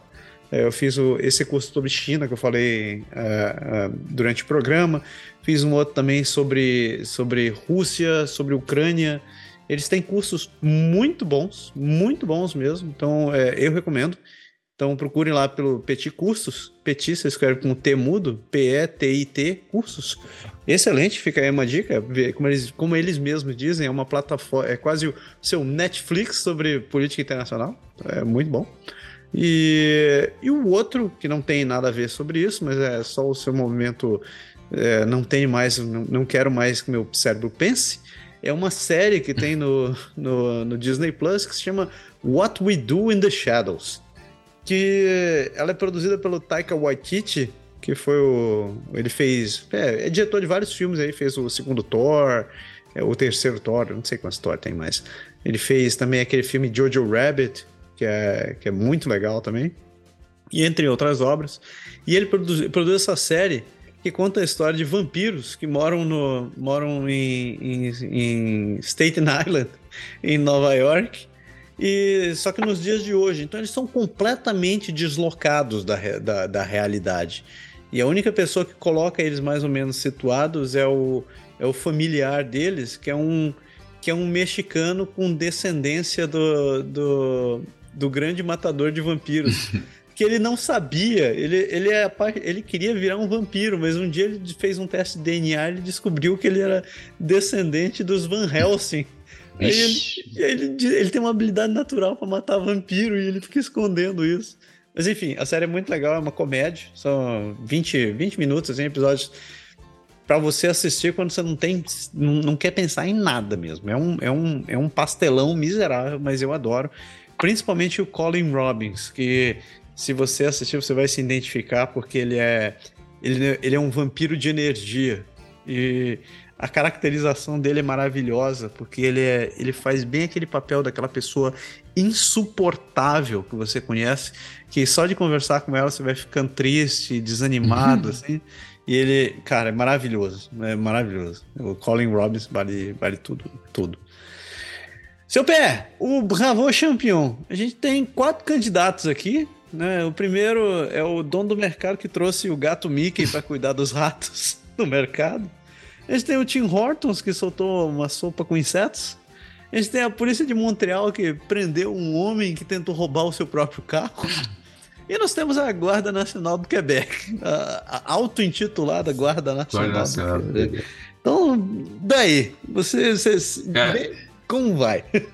Eu, eu, vou de os policiais que prenderam o cara que roubou o próprio carro e esqueceram e não tinha algema. Esses aí pra mim, vou falar. Cara, esses, esses foram gênios. Esse daí, mano, esse aí, esses aí, vou falar. Não aprenderam nada na, na, na academia. que triste. Nada. Então Manda fica... academia. Fica aí o Bravo, o prêmio do Bravo campeão dessa semana fica para os policiais que fizeram essa, essa, esse feito. É, chega aquela parte que a gente quer, quer falar para vocês, agradecer principalmente todos os nossos patronos, as pessoas que, que nos, nos apoiam é, financeiramente com o nosso projeto. É, a gente quer dar o nosso grande agradecimento por vocês. Lembrando que está na hora de vocês receberem os brindes. Então, pessoal que está nessa categoria, Natal, a gente vai aproveitar essa oportunidade para mandar os brindes para vocês. Tá? Muito obrigado. Se você quiser fazer como, com as pessoas que nos, que nos apoiam também, a gente lembra que a gente tem um Patreon, que é o patreon.com.br Canadá agora. Você pode participar em qualquer uma das categorias que você tiver ali. E é, a gente também tem um Apoia-se, para você que estiver no Brasil e quiser apoiar por lá. É, também apoia.se barra Canadá agora. E a gente tem o Orelo, que é a plataforma de conteúdo que privilegia os produtores de conteúdo. Então, é, o Orelo é uma plataforma que você pode escutar podcast e ele também dá uma remuneração com base no, na, na sua atividade. Então, essas são as três maneiras que você pode nos ajudar. A outra é, obviamente, você pode dar um rate positivo para a gente no, no, no, Spotify ou no Apple Podcast. Sua avaliação é muito bem-vinda. Feedback do último programa. Começa o primeiro aí, seu pé. Mano, Fábio Bordini. Fábio Bordini falou: minha sugestão para você no Sugar Shack, ele colocou entre parênteses, o PE vai adorar. É o documentário sobre os escândalos de corrupção na FIFA que tá no Netflix e chama FIFA Uncovered. Mano, Fábio, eu não te conheço, mas parece que você já me conhece. Cara, esse é o tipo de documentário que realmente eu vou ter que assistir mais de uma vez e é o tipo de coisa que eu gosto. Principalmente que quem conhece a FIFA, que a FIFA na verdade é uma, uma máfia, né, moderna. É, a FIFA é uma máfia moderna, mas esse é o tipo de documentário. Já coloquei na minha lista aqui, já está marcado que eu vou, eu vou, eu só não, só não vou comentar porque talvez eu vou até comentar no programa, mas eu vou assistir. Tá, tá marcado. Valeu, Fábio Bordini. Esse é o tipo do que eu gosto. Então... E se eu gostar, ainda vou dar mais, eu ainda vou, eu vou gostar tanto que eu acho que eu vou gostar e que eu já vou dar de indicação no próprio Chico. Fica a dica aí, valeu, Fábio. Valeu, Fábio. Outro comentário foi do Pedro Júnior. Nosso querido Pedro Júnior, ele mandou os screenshots uma conversa no WhatsApp, onde ele perguntava assim: vocês têm indicação de seguro de viagem, seguro viagem aqui no Canadá? Minha mãe vindo BR. Aí ele disse: tenta a goenergia.ca e fala que ficou sabendo, viu o podcast do Canadá agora. Olha aí que maravilha. Valeu, aí. Então, eu esqueci de thumbs falar up, isso. Thumbs up. Se você quiser apoiar a gente também, isso é uma outra maneira que não custa nada para você e você ainda vai estar tá adquirindo um serviço de muita qualidade que são os serviços da Energia Seguros. Eles oferecem serviços de seguro viagem, também oferecem serviços de seguro de vida e outros seguros. E lembrando que seguro viagem é um troço que você precisa ter. Né? Não é um troço caro, e acredite, isso pode te salvar de muitos problemas, principalmente aquela, aquelas emergências médicas que ninguém quer ter, mas infelizmente quando é. você tem, sai uma paulada. Então, é. entre lá no site da Energia, goenergia.ca, faça uma cotação gratuita ou recomende para seus amigos quando eles forem precisar disso daí. E a próxima aí, Pé. Luiz Henrique muito bom o último episódio do Canadá agora. É um soco na cara ver que nem o Canadá consegue proteger todos os seus habitantes da, pobreza e seus efeitos. E fico tranquilo a saber que os planos de levar mais imigrantes estão a todo vapor. Com fé em Deus, até 2025 eu tô lá. Assim, até 2025 você tá aqui e nós, se vier pro Quebec, tamo junto. Aí. Luiz Henrique com H, hein? Luiz Henrique com H, porque os verdadeiros Henrique são sem H, vou avisar aqui. Quem entender, quem segue o programa vai entender a referência. Vou entender. Uh, outro comentário foi um, um, uma imagem bonitinha que a Rúbia, a Rúbia Ramos postou pra gente. Ela marcou a gente mostrando o que, que é, como o, o canadense vê as, a, a, a, campanha nos Estados Unidos. Aí tava lá, tem uma foto de um, de um cachorrinho bonitinho, tá escrito assim: Everyone gets a puppy. E tá azul. Azul é pros. Pro, democratas? Não, lá é o contrário, né, cara? É os não, democratas? Não. É, é os democratas. E tem assim, os vermelhos, que são os republicanos, tá assim, diarreia para sempre. Então. oh boy. Muito engraçado. Por, o que por sinal me trouxe me trouxe esse, esse, esse insight conversando com um amigo meu, eu nunca tinha me tocado disso. Que aqui os nossos os liberais são vermelhos e os, uhum. e os, os conservadores, conservadores são, azul. E é. o equivalente aos, aos conservadores nos Estados Unidos são vermelhos e os é. democratas são azuis. Então, parabéns aos gringos. Lê a última aí, seu pé. Essa aqui deveria ser você. Sei que começou com as ideias aqui, mas tudo bem. Lucas Antônio Bosso. Como sempre, um excelente podcast. Parabéns! Falando em cidades com nomes diferentes, vocês precisam conhecer Cuparaque, em Minas. Cuparaque. Cuparaque. Eu vou falar no, no, no jeito mais é, Itaqueres. Cuparaque. Cuparaque, para ficar menos. Beleza, mas fique em Minas Gerais. Se vocês quiserem lá e, vai, e fiquem sabendo para que, que serve, vá lá em Cuparaque. Cuparaque. Ok. Eu vou lhe salvar no final e agora vou, vou ler os agradecimentos. Oh, vai lá. Então, agradecimentos pro pessoal aqui, pro Luquinhas13, pro Alexandre Souza, pro o Rodrigo Vaz, pra Nilian Ferreira, o André Pacheco, o Caio Lula13, é, Cláudia Vale, Daniel Venturoli, o fundador do portal do rugby, pro meu querido Diego Mendes, pra Edilma, pra Érica Soares, pro Frep, pro Gui Chique, grande abraço, seu Gui, pro Riveson Moura. Você já foi tomar café? Riveson, Riveson, eu, eu vou. To... Não esqueci do Riveson. Riveson, tamo junto. Cara, essa semana sai, fica tranquilo. Um abraço também pro Hugo Kukurs, o autor dos Samurais de Fukushima, pro Igor Coura, pro João Jotão, pro João Vitor Superbe, pro João Brigas, pra Juju Laperra, o Loquito de Cuernos, pra Mônica Wente, uh, pro Nicolas Papoy, meu querido Paulo Kanawati, Rafael Mariano, Simone de Paula, a SOR Russian Federation Government, Thiago Mendes, pro Thiago Vieira e pra querida Tuana Mesquita. E um grande abraço e um beijo caloroso pra minha querida Carolina Peron, Carol, que é mecânica, da, mecânica de aviões aí em Montreal, que que eu mandei um vídeo para ela de uma turbina que tinha soltado um pedaço e continuava voando ainda assim. Ela me disse: relaxa, que é feito tá, para aguentar. Certo. Eu falei, tá. meu Deus do céu, cara. Você tá certo. Eu confio na ciência. Tá Nossa, totalmente. Se você quiser escrever pra gente, você entra, entra em contato com a gente pelo Instagram, pelo Facebook ou pelo Twitter, todo com o nome de Canadá Agora, ou mande um bom e velho sinal de fumaça pelo contato arroba canadagora.com. Sei lá se alguém usa e-mail ainda nessa vida. Mas é isso aí. Deu, né, seu pé? Deu, galera. Tamo junto sempre. Pessoas, uma excelente semana para todo mundo. Fiquem em paz e semana que vem a gente se vê de novo. Valeu! Tchau!